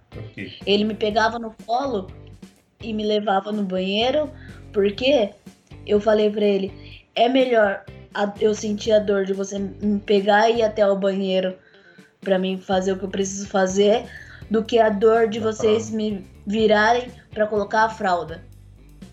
Sabe? Tava num nível assim que eu não conseguia mais distinguir qual que era pior. Então eu escolhi um. Nossa, que coisa. Assim, e, e isso você teve algum. Eles conseguiram descobrir algum o motivo? Teve alguma coisa ou. Olha, a gente, a gente foi o quê? Em cinco médicos? Ah, gente, foi mais ou menos. Uns cinco médicos, ninguém descobriu. Acharam que era a coluna, né? Aí foi Sim. feita uma ressonância da. Essa Da ressonância, coluna. assim. Aí tava tudo perfeito na coluna, aí fez ultrassom do quadril, é, tinha um desgaste muscular no quadril, mas nada, aí fez Tá. ressonância do quadril. E, enfim, na verdade, descobrir, descobrir, não descobrimos. Não. Provavelmente é, a, as teorias foi que foi por ela ter ficado muito parada, o nervo inflamou e devido à gestação agravou ainda mais. Tá. Tá. E daí ela não tinha força muscular, né, É. na verdade, pra poder andar, porque ela ficou muito tempo, ela emagreceu muito. Então ela já não tinha força Sim, muscular pra poder ficou- fortalecer. Entendi. E o nervo ciático inflamado e ficou impossível, né, dela Sim. apertar, andar, virar de lado, não fazer nada. Nossa, caramba, é, é tudo isso, né? Tudo isso ainda. Olha, é muita coisa. Eu eu vou perguntar, é, vocês vocês se vacinaram? Vocês o, o Júnior eu imagino que possa. Você pôde se vacinar ou, Lia? Então, foi assim, quando eu saí do hospital, no- numa- na semana seguinte, mais ou menos, é, já mandaram o aviso pra mim me vacinar. Aí eu tomei a primeira dose, uma semana depois o Júnior tomou a primeira dose, Ah, legal. depois eu- de 90 dias eu tomei a segunda, e ele também, foi igual que até que a gente tomou a mesma. Ah, que legal. Aí a gente conseguiu né, Ah. se vacinar. se vacinar Que assim. legal, que bom, que bom que uh, se vacinaram. É, isso é muito bom. É, o- o Flávio que mandou essa pergunta aqui, falando da vacinação, né? É, tem ainda, até que no Brasil esse número é baixo, né? Mas no mundo inteiro tem muita gente que se recusa, tá recusando-se a vacinar, né? É, É. Vocês teriam algum recado para essas pessoas? Olha, Luiz, eu, eu particularmente, eu não sei assim a qual a opinião do Júnior, mas eu particularmente eu não eu não julgo a pessoa que não quer se vacinar, cara. Eu, É. ela não quer. Tem, tem gente que não quer vacinar nem os filhos, né? Sim. Então, eu não julgo. A pessoa não quer vacinar, beleza, não se vacina, né? Eu acho errado também as pessoas, as pessoas que foram vacinadas, tudo. Tem as pessoas que defendem não se vacinar, elas têm a teoria delas e assim, eu não, não vou julgar ninguém, hum, jamais. Mas tem, é, não tem como né, enfiar de goela abaixo igual as outras pessoas quer, querem enfiar. Não, você vai ter que se vacinar. Se você não se vacinar, você não vai entrar no mercado, você não vai, né? Então eu eu sou da opinião de que não quer se vacinar, beleza. É, é você e tá certo. Sim. Não, beleza. E, e você, Júnior, também? Eu não. É. Eu acho que tinha que ser é, igual documento. Eu acho que, na minha opinião, todos tinham que, que se vacinar. É, não, não- ninguém vacinou e, e pela vacina foi algo. aconteceu algo de ruim. A gente sabe que não é 100%. Nesse período que a Lia estava internada, eu perdi meu avô é, por Covid. Ele já tinha tomado as duas doses. Muita gente falou: ah, não, tá vendo? Não adianta de nada. A gente sabe que ajuda muito, é, é comprovado que ajuda. Não é 100%, e no caso do meu avô, ainda que é muito debilitado, 94 anos, é, obviamente que qualquer gripe poderia vir, né? Ele teve uma vida muito boa, né? Não foi nada precoce. Mas a gente sabe que as pessoas vacinadas, a chance de, ter, de agravar é muito menor. Então eu acho que todos deveriam vacinar, até porque é, essa é uma doença que não é só. Se, se não fosse contagiasse ninguém, se, por exemplo, eu pegasse Covid e não conseguisse passar para ninguém, beleza. Se eu não quero me vacinar, é, é um problema só meu. Mas é algo que eu posso vir a passar para uma outra pessoa. É, eu venho, eu pego, eu não quero me vacinar, eu pego essa doença, eu venho passar por uma pessoa idosa, alguém que tem alguma comorbidade, eu posso, infelizmente, mesmo sem levar essa pessoa a óbito. Então, eu tenho comigo que todos deveriam vacinar sim. É, eu, eu tenho uma- um pensamento meio misto aí. Eu acho que não quer vacinar, então tá bom, você não vai vacinar. Não quer vacinar. Mas você tem consequências. Então você não vai poder conviver no meio de um monte de gente porque É, há o risco. Há o risco. o seu, né? há o risco. Então, é, é, eu acho que assim, não quer vacinar, ok. Não vou, é, você não pode é, obrigar, é compulsório, você não pode chegar e pegar, prender a pessoa e vacinar. Isso não dá pra você fazer. Mas eu creio que se você não quer vacinar, você vai ter consequência. Então, ok, é uma, é uma opção, É. entendeu? É isso. Mas é, eu, eu creio que, que como o, o Júnior falou, é, todo mundo acabou perdendo alguém próximo e que talvez, também não dá pra dizer que sim, que a vacina salvaria, mas a gente imagina que uma grande parte eu creio que sim. Né? Uma grande parte É. eu creio que sim. Eu creio que sim. Então, tá, tem a vacina aí, é grátis. É grátis, gente. É, É. grátis. Vai lá, toma a vacina lá. Toma lá, não, tá no postinho paga, lá. tomava. Tomava pra poder Ah, bom. Aí, Opa, paguei isso, vacina, ia mostrar até o recibo aqui na mão, ó. Tá pago aqui, ó. aqui, Isso, paguei, tá aqui, ó. condições. Isso. Isso aí, eu tenho condições. É isso, é isso. Você tem razão, tem razão. Ah, olha, é, é, é isso. ai, ai. Ó, eu vou passar aqui pra última pergunta, porque Tá. eu acho que é a pergunta que, pra finalizar aqui, né, em alto, no alto. É, você teve a alta, teve tudo isso aí, depois da alta ainda teve tudo isso, teve essa dor, teve tudo isso, foi tal. Aí chegou a hora, chegou a hora. Você teve que voltar pro hospital pra dar a luz. Como que foi tudo? Como foi tudo isso? Vamos lá, como é que Bora. foi tudo Não isso? era a hora, não tinha chegado a hora. Não era a hora. Ah, né? não era a hora ainda. Sim, me Não explique, me explique. O Caio é prematuro, ele, é, o- Sim. ele nasceu prematuro. Ah, ele ainda sim. Sim. É, É, eu lembro, eu lembro que a, a, a Vani me falou, acho que foi oito, oito meses. não- Isso, é. Oito meses, é. Ele Isso. não tava madurinho ainda. O que que aconteceu? Eu, quando eu voltei do hospital, eu, eu não tava com uma tosse tão intensa igual eu comecei a ficar com o tempo, né? Eu comecei a ter uma tosse assim muito intensa, a tosse, tosse, tosse, tosse, e chegava a, a vomitar, aquela secreção, né? Eu vou falar assim, a pessoa que estiver ouvindo, ela vai ficar meio mais, né? É, chegava a vomitar de tanto que eu tossia. E sempre assim, mais de madrugada, à noite. E aí tá. Aí num, numa madrugada do dia 11 de agosto, eu comecei a tossir, assim, desesperadamente. E aí começou a dar um pouco de falta de ar, sabe? Aquela, aquela coisa ruim e tudo, e eu tossindo, tossindo. Aí eu falei pro Júnior, a gente vai ter que ir pro hospital. Ele já tava assim, vamos pro hospital, né? Não, não tem o que fazer, não tem como ficar com essa tosse desse jeito. Eles vão ter que te dar alguma coisa tal. Aí tá. Era 4 horas da manhã, a gente foi pro hospital. Aí chegou, fez todo o atendimento normal. Eu fiz uma inalação, é, fiz algum um resgate, chama, né, um medicamento. E por eu estar grávida, não podia dar uma outra medicação. Aí ele, uma GO pediu para fazer o elet eletrotoco, né? Cardiotoco. Cardiotoco no do Gael, né?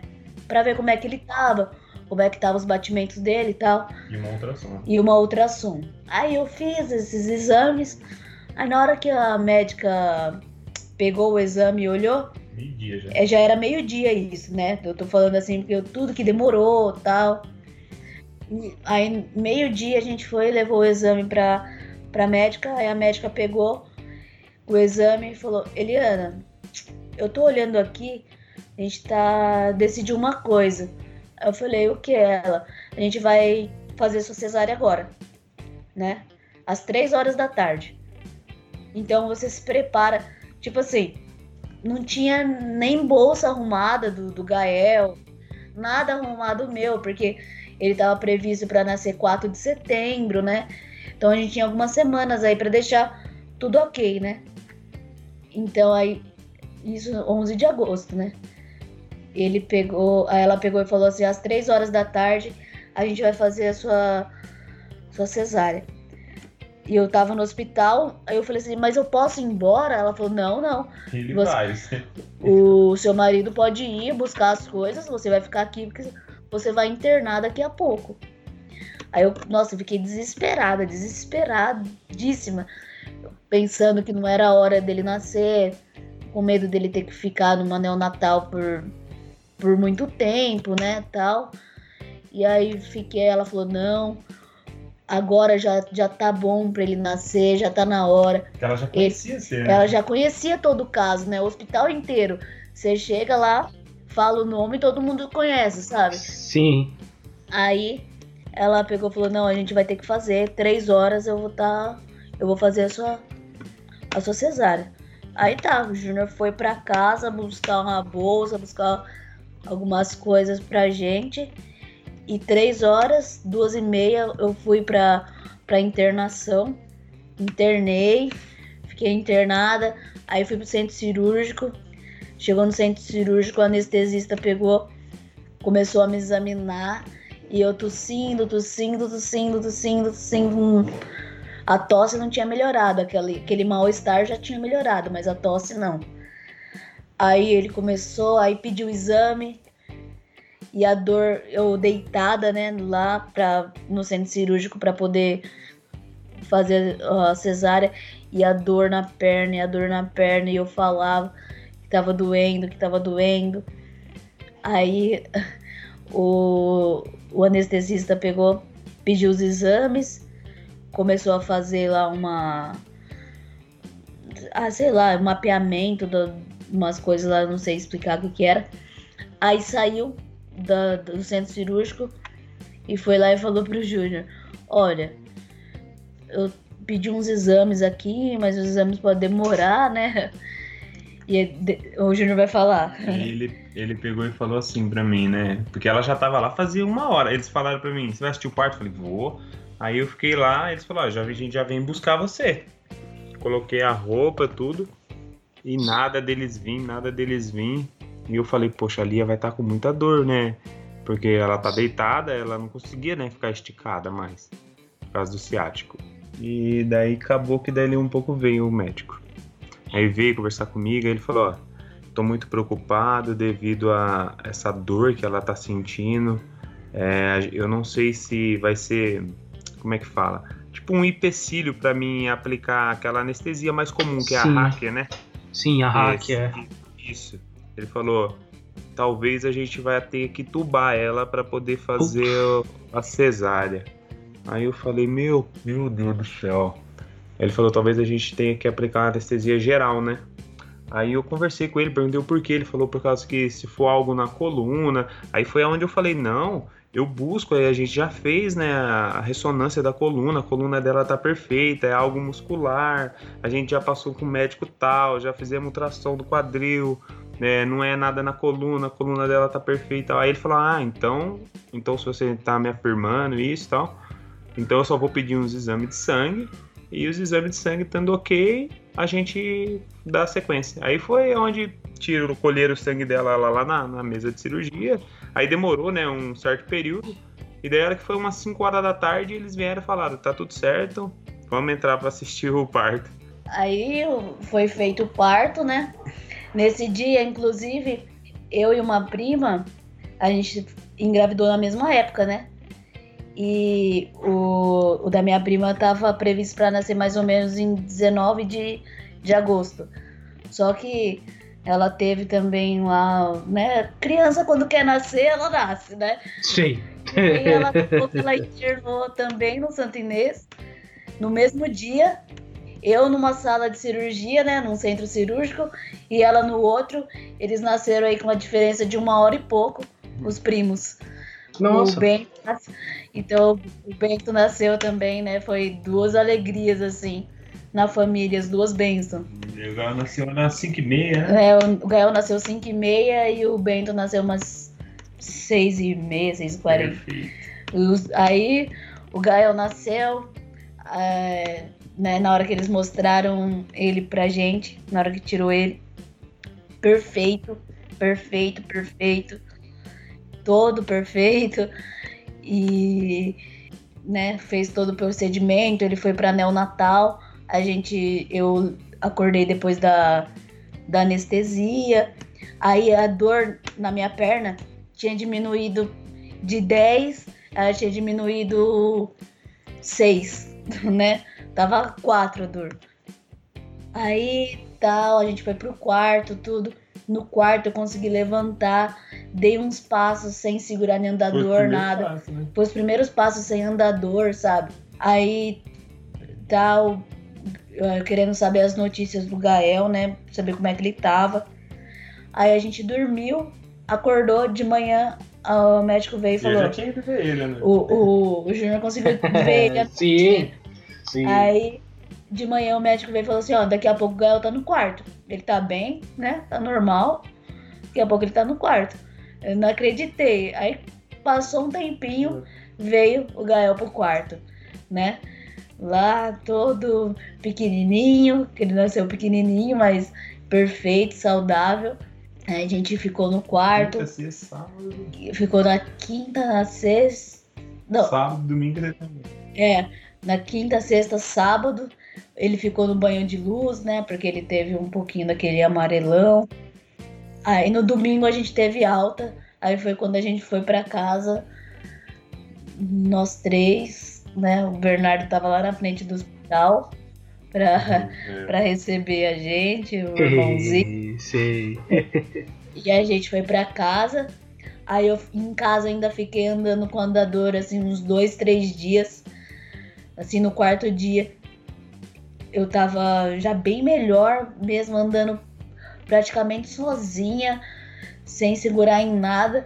Eu olhei pro Junior e falei assim: pega essa cadeira e esse andador, essa cadeira de roda, e tira eles daqui de casa. Eu não quero nem colocar lá fora.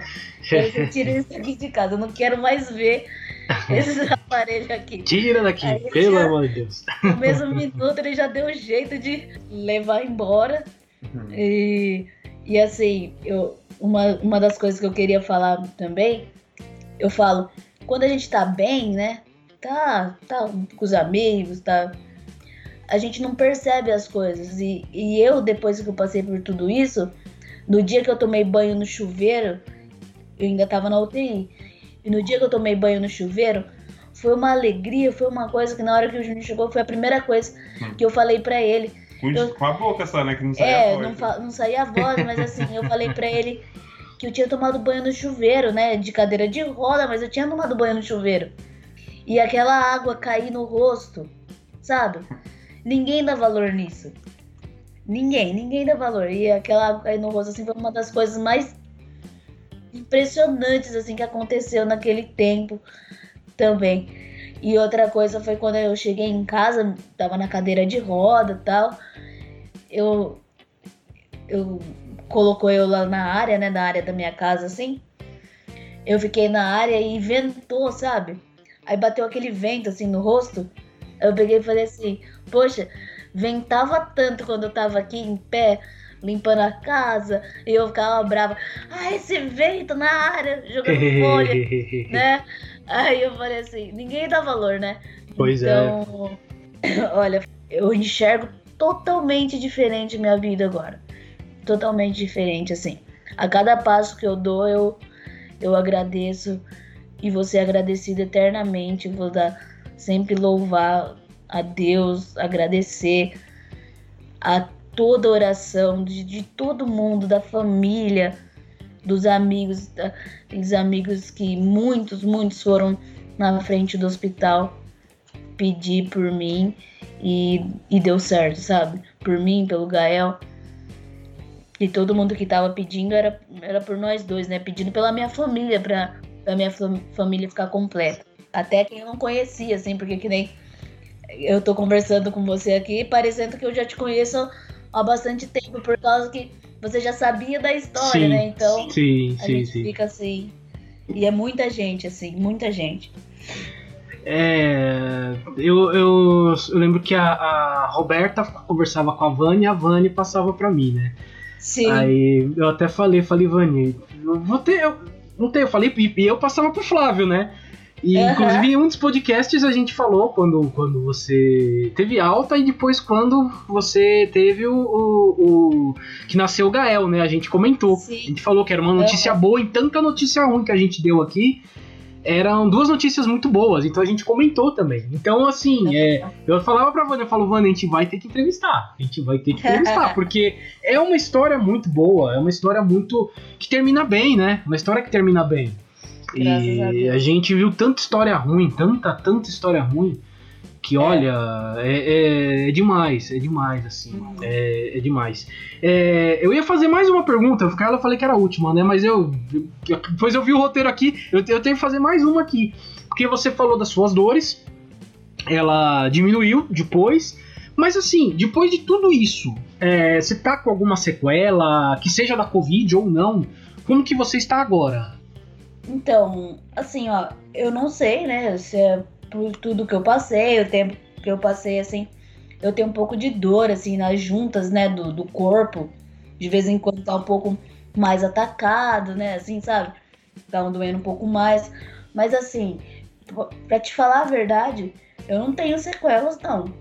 É, a minha voz não voltou ao normal do que era, mas isso é, né, por questão da tráqueo.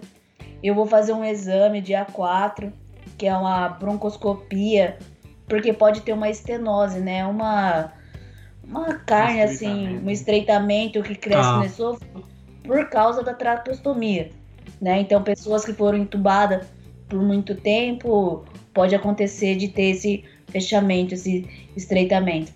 Então, dia 4 eu vou fazer. Se tiver alguma coisa, vai ter os procedimentos a ser feito. Mas eu tenho certeza que não vai ter nada, vai ser feito só o exame e, e mais uma vez Deus vai estar trabalhando, né? Ele tá. Fala que o meu anjinho da guarda tá bem cansado, assim. então, Olha. A gente brinca aqui na família que a minha irmã ela sempre foi muito tranquila, né? Muito tranquila. Sim. Aí minha mãe fala assim, é, minha mãe, o Júnior falou, o anjo da guarda da Vanessa, tipo, sossegado, e o seu tá. Ah, meu Deus do céu! Eu não, eu não tenho uma hora de paz. e, e você, Júnior, você tá, tá bem. Você não teve nenhuma sequela de, da Covid também, não, né? Você tá bem. Não, eu tô bem. É, tô bem. Eu com 15 dias eu tava, tava tranquilo. Ah, que Nem bom. lembrava, assim, fisicamente que tinha tido Covid. Eu tenho, assim, um pouco, Luiz, também, assim, o Hum. meu fôlego, né? Não voltou ao normal. Tá. Tipo, eh, se eu, se eu dar uma corridinha, assim, eu me sinto cansada. Ontem até o Bernardo queria brincar, queria brincar, e a gente foi pro quarto e ficou brincando com os travesseiros, mas muito mesmo. Aí eu fui pra sala falei, meu Deus do céu. Não aguento mais. Nossa, Eu preciso fazer uma inalação urgente. Nossa! Eu falei, é que o fôlego do Bernardo é infinito, né? Então, eu canso. até o Júnior não tem nada tanto. Então, é, É. eu acho que não é uma sequela, não, é o Bernardo mesmo. E, e vocês treinavam, né? Vocês faziam, praticavam esportes, né? Antes, né? Você- É, então, Sim. o Júnior ainda pratica, né? O Sim, ele- há Jiu-jitsu, né? Mais tempo. Eu pratiquei jiu-jitsu um bom tempo. Eu gosto de, de musculação, sabe? Gosto Sim. de. Mas Sim, também sim. nada. nada profissional, assim, aquela Sim, pessoa normal. Não, pelo menos é um treino, né? Tá bom. Não, é bom, eu pergunto, eu pergunto porque isso pode ter ajudado até vocês a sair melhor É. disso e, e pode te ajudar na recuperação, né? Isso pode te Exatamente. ajudar agora na recuperação, essa questão do fôlego, voltar o fôlego e tal. É, Mas olha, você tá bem, a gente tá vendo aqui que você tá bem, você tá. Tá muito bem, você, tanto você quanto o Júnior, os meninos também. Dá, dá pra perceber que tá bem, ainda bem, ainda bem. Olha, que história, viu? Que história. A gente, a gente tá terminando a parte da entrevista, mas antes de eu passar para as dicas culturais, chegaram alguns recadinhos aqui pra você, Lia. Ah, é? Ah, é, chegaram. Não chegou só pergunta. Chegaram recados também. Chegaram recados. Aqui, ó. Eu vou ler o primeiro recado aqui, que é da Juliana Sayuri. Você e o Gael são o nosso maior milagre. Deus agiu. Quem é a Juliana Sayuri? A Juliana, é, Juliana. A Ju é uma amiga, assim, sabe? Aqu- Aquela amiga que, que consola, aquela amiga que, a- que aquece o coração. Ela é uma pessoa de coração Ah, me sem- ajudou muito. sem tamanho. Que Enquanto legal. tudo isso aconteceu, tudo assim que ela falava pro Júnior ajudava ele a ter mais força do que ele já tinha, sabe? Sim. Então ele sempre me fala, ela me ajudou muito com, com as mensagens, né, com as palavras. Ela é- um beijo pra ela, ela é maravilhosa. a, a, Vani, a Vani Lopes, né? A Vani, que é, que é minha namorada, que é amiga da Roberta. Ela mandou aqui, ó. A Lia é a prova da vontade de viver. É. É. É. Não, É. não tem muito o que dizer. É. É isso. Eu, é, eu exatamente isso. Eu acho que ali naquela hora que, né, lá no começo que a gente falou que foi a hora que o médico chamou o Júnior pra, pra falar com ele, ali meu coração ali tava. Eu quero muito viver, eu preciso viver, sabe? Então eu acho que isso. né, Mais as orações de todo mundo. mais a oração, né? A oração foi o dobrar de joelho de cada um que pediu por mim. E não foi poucas pessoas, foram muitas pessoas. Não, foram, foram. Eu- a, gente, a gente sabe que realmente foi bastante gente, sim.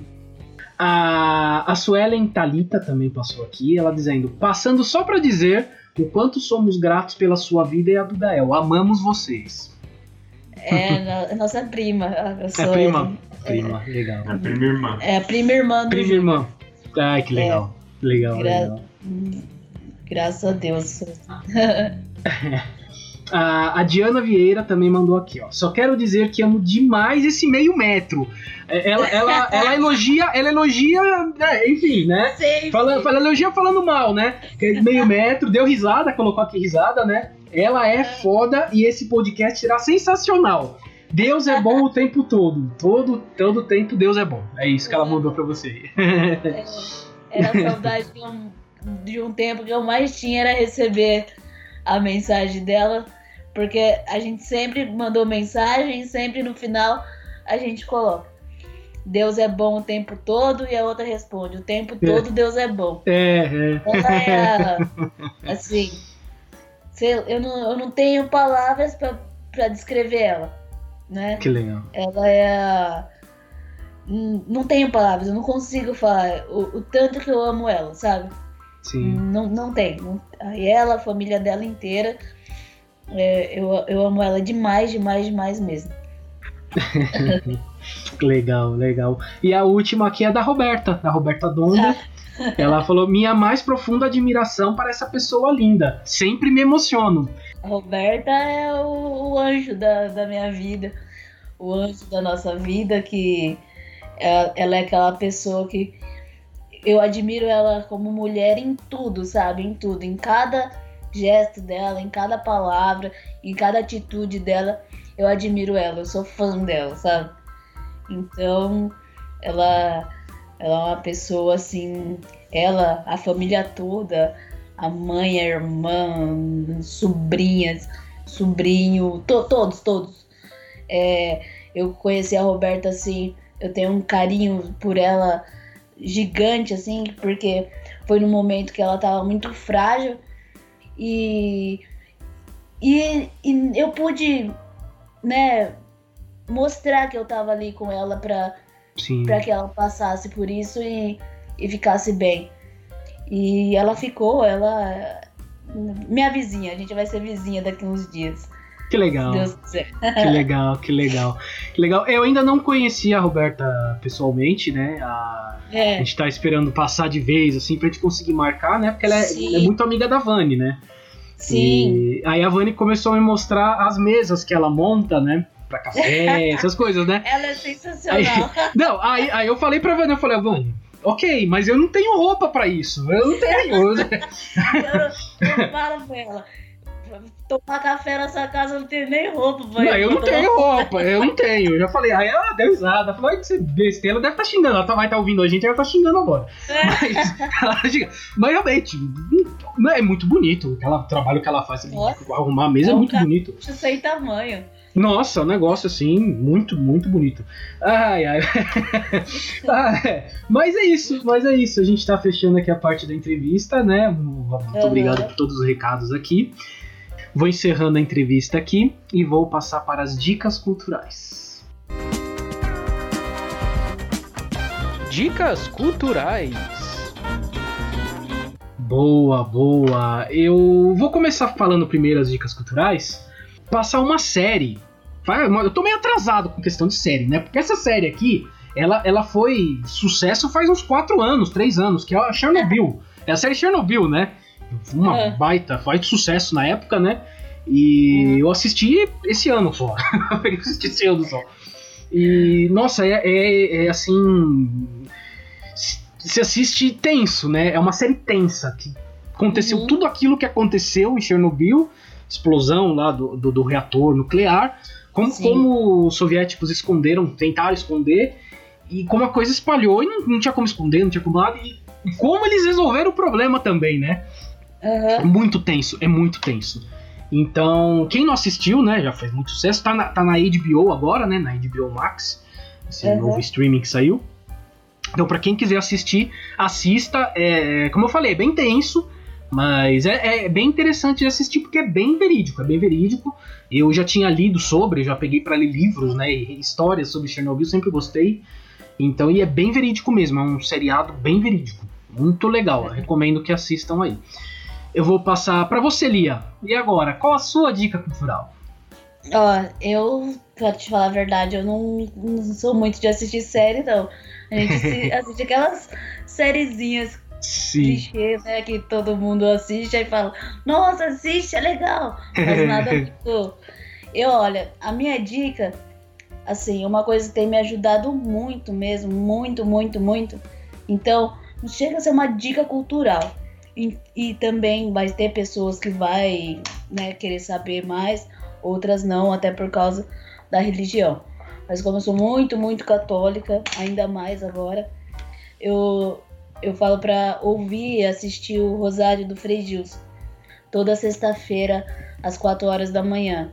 É um rosário, assim, mágico, que me ajudou muito durante esse tempo que eu tô em casa, que eu tô com o Gael, enquanto eu tô amamentando ele, tô ouvindo o, o rosário dele e teve a quaresma de São Miguel, né? Foram 45 dias de rosário, todos os dias às quatro da, da madrugada. E agora, como terminou a quaresma, agora é toda sexta-feira. Então, quem aí tiver interesse em, em ouvir, em assistir no YouTube, é Frei, Frei Gilson, o Som do Monte. Tem no YouTube, tem no Instagram. Legal. Tem no Face. Legal, legal. Tem na, nas redes sociais, né? É, eu ia uhum. perguntar mesmo onde que assistia, no YouTube. Tá bom, eu já é, anotei YouTube, aqui. No Instagram, né? Tem, né, tem... Já, já deixei anotado aqui, que eu vou... Legal. Que depois eu posto tudo isso aqui, eu coloco nas redes sociais, tudo também, eu sempre coloco lá, faço uma propaganda. Mas beleza, vou, vou deixar marcadinho aqui. E você, Júnior, o que, que, que, que você tem aí pra gente? Ó, oh, isso aí. Jiu-jitsu era uma coisa que todo mundo, assim, todo mundo deveria fazer. Eu falo todo mundo, mas desde pequeno acho que qualquer arte marcial é, é seria essencial, tanto na educação quanto na, na moldura aí de um, de um cidadão de bem. É, eu acho que toda criança deveria fazer algum tipo de arte marcial. Eu recomendo o jiu-jitsu, né? Legal. Legal. Você treina. Você continua treinando, né? Você não parou Sim, de treinar. É, hoje cê mesmo continua. eu treinei já. Você treinou hoje também. Você tá. Que faixa que você que tá? Eu tô de faixa marrom. Ah, tá. Oh, legal, legal. Tá bem. Faz na frente. 10 né? anos que eu treino. Ah, eu treino aqui hum, na Maromba de Indatuba. Ah, eu sei. Eu sei onde é. Eu sei onde é. Maromba. Pô, legal, legal. Eu, eu nunca. O jiu-jitsu eu nunca fiz. Eu cheguei a treinar Muay Thai e boxe.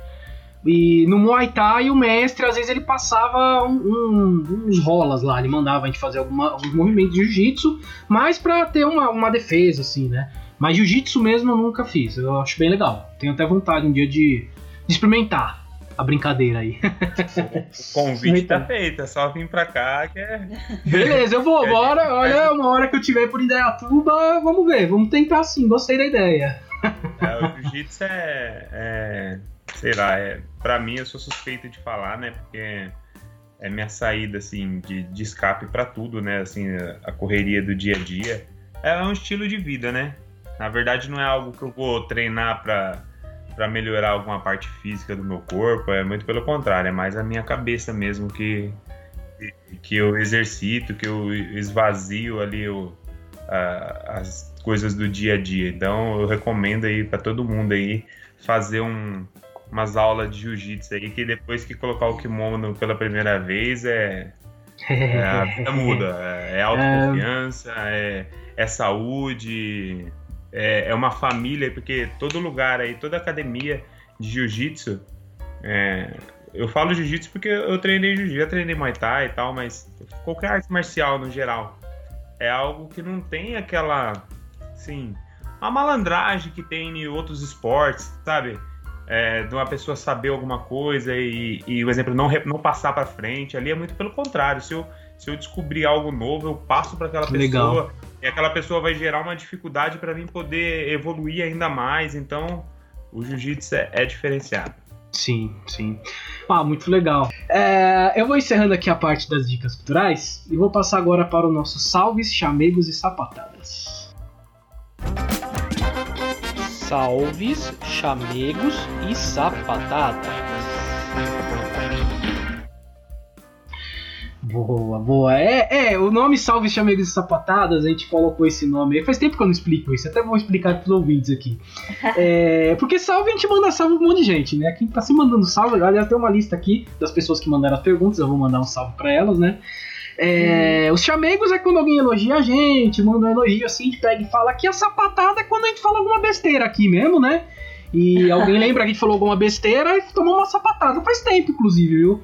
Eu, eu, ou a gente tá falando muito bem, ou as pessoas estão com medo de falar. Se a gente falar besteira, vocês têm que falar pra gente aqui, tá? É sério, a gente, a gente lê aqui. Gente tem espaço aberto pra isso. ai, ai, mas é isso, ó. Eu vou passar aqui os, sal, os salves, né? Pra Vani Lopes, que mandou questão, pra Mayara Azevedo, um salve. Pra Juliana Sayuri, um salve. Pra Suela Italita, pra Jennifer Gardenzani, pra Diana Vieira e pra Roberta Donna. Um salve para todas vocês. Muito obrigado por ter mandado as questões. É, muito obrigado por ouvirem a gente também. Agora, vamos passar para a parte dos salves, né, de vocês. A parte do momento se consagra, a gente chama aqui, né? O momento se consagra, é a hora que vocês vão falar o que vocês quiser, mandar abraço para quem quiser, cobrar a dívida de quem quiser, fazer a propaganda. Agora, agora é a hora. O espaço é de vocês aqui. Fiquem à A hora vontade. de passar o Pix agora. É hora de É a passar. hora de Isso, boa. Pix agora. Boa, isso. Então, olha, eu queria poder falar, mandar um abraço assim e falar o nome de cada um, mas é impossível, é impossível. É muita gente, sabe? Queria só mandar mesmo um beijo, um abraço pra todo mundo que ficou sabendo de alguma forma, é, pediu pela nossa família, pediu por mim. Um, um salve mesmo especial para os anjos do, do hospital, para todos os enfermeiros, enfermeiras, é, todas, todas as pessoas, é, os médicos, assistentes sociais, da limpeza, da cozinha, do- da recepção, da segurança, todo mundo, todo mundo do hospital, eles foram assim é, impecáveis com a, com a gente, né? Nos dois momentos que eu mais precisei, assim, que foi com o Covid, que foi com o, par- o parto do Gael, né? É, ag- ag- agradecer mesmo, de verdade, cada um, por, por vírgulas, né? Por, por tudo que, que aconteceu nesse momento e tá acontecendo ainda, todos os nossos amigos, nossos fam- familiares, todos impecáveis com a gente, né? Agradecer meu marido aqui que tá do meu lado, ele sabe o quanto eu amo ele, mas agora ele sabe que a intensidade do que eu sentia por ele triplicou, né? E, e que a gente possa aí viver por muitos e muitos anos ainda juntos na, com a nossa família, se Deus quiser. E acho que é isso. Boa, boa. Júnior, você também tem aí algum salve? Ah, eu preciso mandar um salve pra. Igual a Lia falou, né? Foi essencial a galera aí do, do, do, do Santo Inês.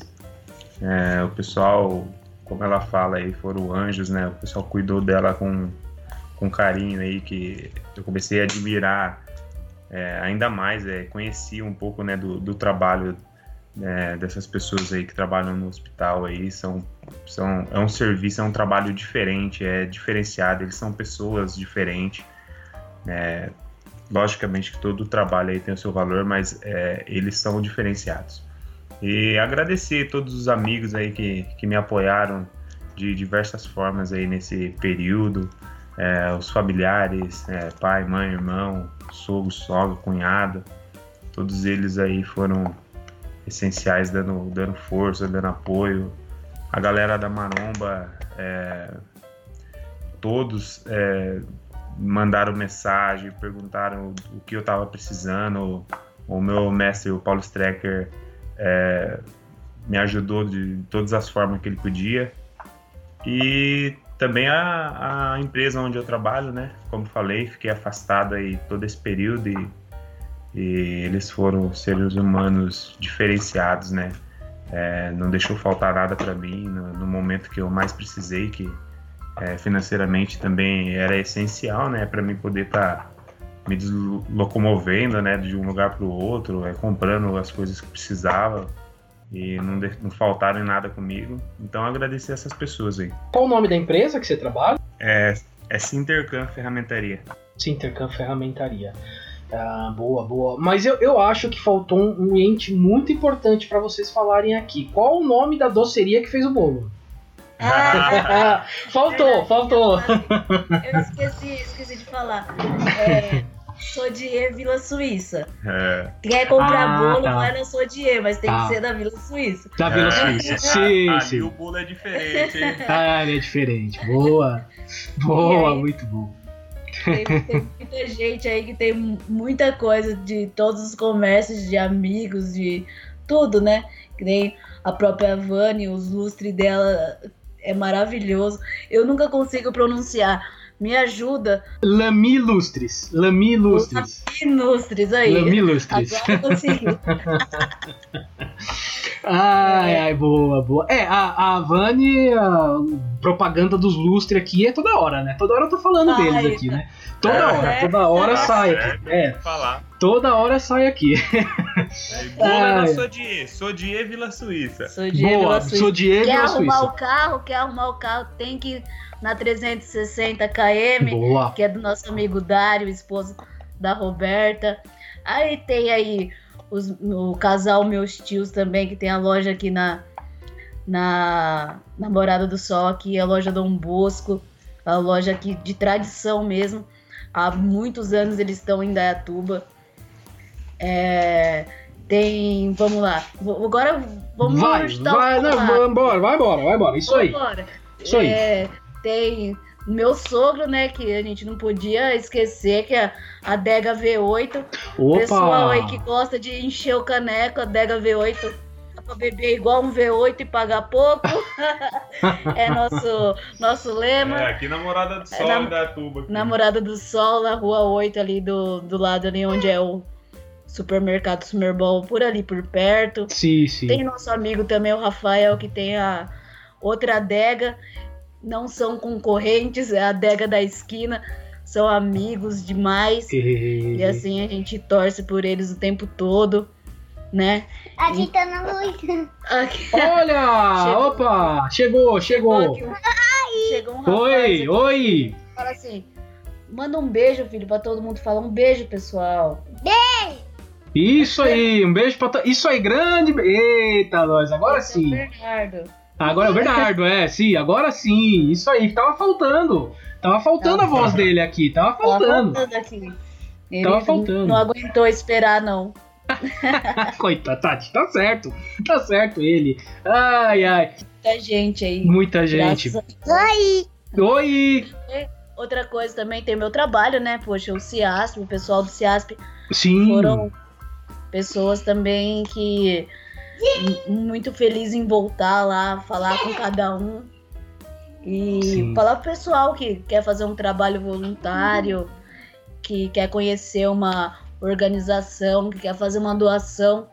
O CIASP tá lá, sabe? É uma, é uma organização muito séria, uma organização muito. É, é maravilhoso o trabalho deles, é impecável o que eles fazem com, com aqueles usuários, aquelas pessoas assim. Eu nunca trabalhei em nenhum lugar que. que. Pra, assim, com esse sentimento, sabe? Bacana. Muito, muito bom esse aspa. Então, entra lá no site, tá lá as formas de doar, as formas de, de conhecer, de ajudar, ser voluntário, que eu acho que a doação não é só financeira, não. O voluntariado é muito importante. Sim, né? sim, sim, sim. Sim, o CIASP faz um trabalho muito legal mesmo. Muito bonito mesmo o CIASP. Muito bom, bem lembrado, muito bem lembrado. E, e todo mundo que você falou aí, se precisar de designer gráfico, eu tô aqui também, tá? Vamos fazer uma propaganda também. Estamos precisando também fazer uma propaganda. Eu tô aqui também. Designer gráfico, precisou, tamo aqui. É... Ai, gente, vai. eu vou passar aqui pro encerramento, porque o Bernardo tá precisando da atenção de vocês. É... Você viu, né? Já eu vi, eu vi. Eu, não, e tem, deixa ele falar, deixa falar, porque é o momento fofura aqui do, do, do episódio, é ele falando. É, eu, eu só tenho a agradecer vocês aí e, assim, por esse tudo que vocês falaram aqui, o relato, uma coisa. Não, eu, eu várias vezes aqui tive que tomar água, tive que dar uma segurada, né? Porque Uhum. se, eu, se eu começasse a chorar, eu não falava mais. Então, então eu precisei parar, respirar fundo, porque é uma história muito, muito forte. E acho que, assim, não, não tem palavras, realmente. De tudo que aconteceu, eu tava falando em um momento aqui com, com a Vani, né? Eu falei, gente, É. ela não é, ela não é um milagre, ela é uns 10. Sempre ela é uns 10, é fato, fácil, ela é uns 10 milagres ali. Então, só tenho que agradecer a, a você, agradecer ao Júnior aí que tava do seu lado todo esse tempo, né, também. E por ter dado o relato dele aqui, por ter falado também. Então, gente, só tenho a agradecer vocês por esse, esse relato e esse episódio bom que ficou, viu? Tá, imagina, ah, eu que agradeço, agradeço essa disponibilidade que você teve aí pra gente poder passar para as pessoas que a fé ela é Move montanha. ela né? move, ela, Uhum. né? Sim. Crer, crer no, no pai é, é essencial, é necessário. Sim, sim. O Ber- o Bernardo tá aí ainda? Não, desceu. Ah, ele foi pra lá, ele Desceu, foi pra lá. Ia- desce. Ele... é- Eu ia pedir, o- pedir um tchau pra ele, um tchau especial aqui pra É. ele, mas tá bom, vamos nós aqui, a gente faz um tchau aqui. É, gente, muito obrigado mesmo, tá? Valeu mesmo. E vamos dar um tchau pros ouvintes aqui. Valeu, gente. Valeu. Valeu. Valeu. Logo. Valeu. Tchau, tchau. Fumos!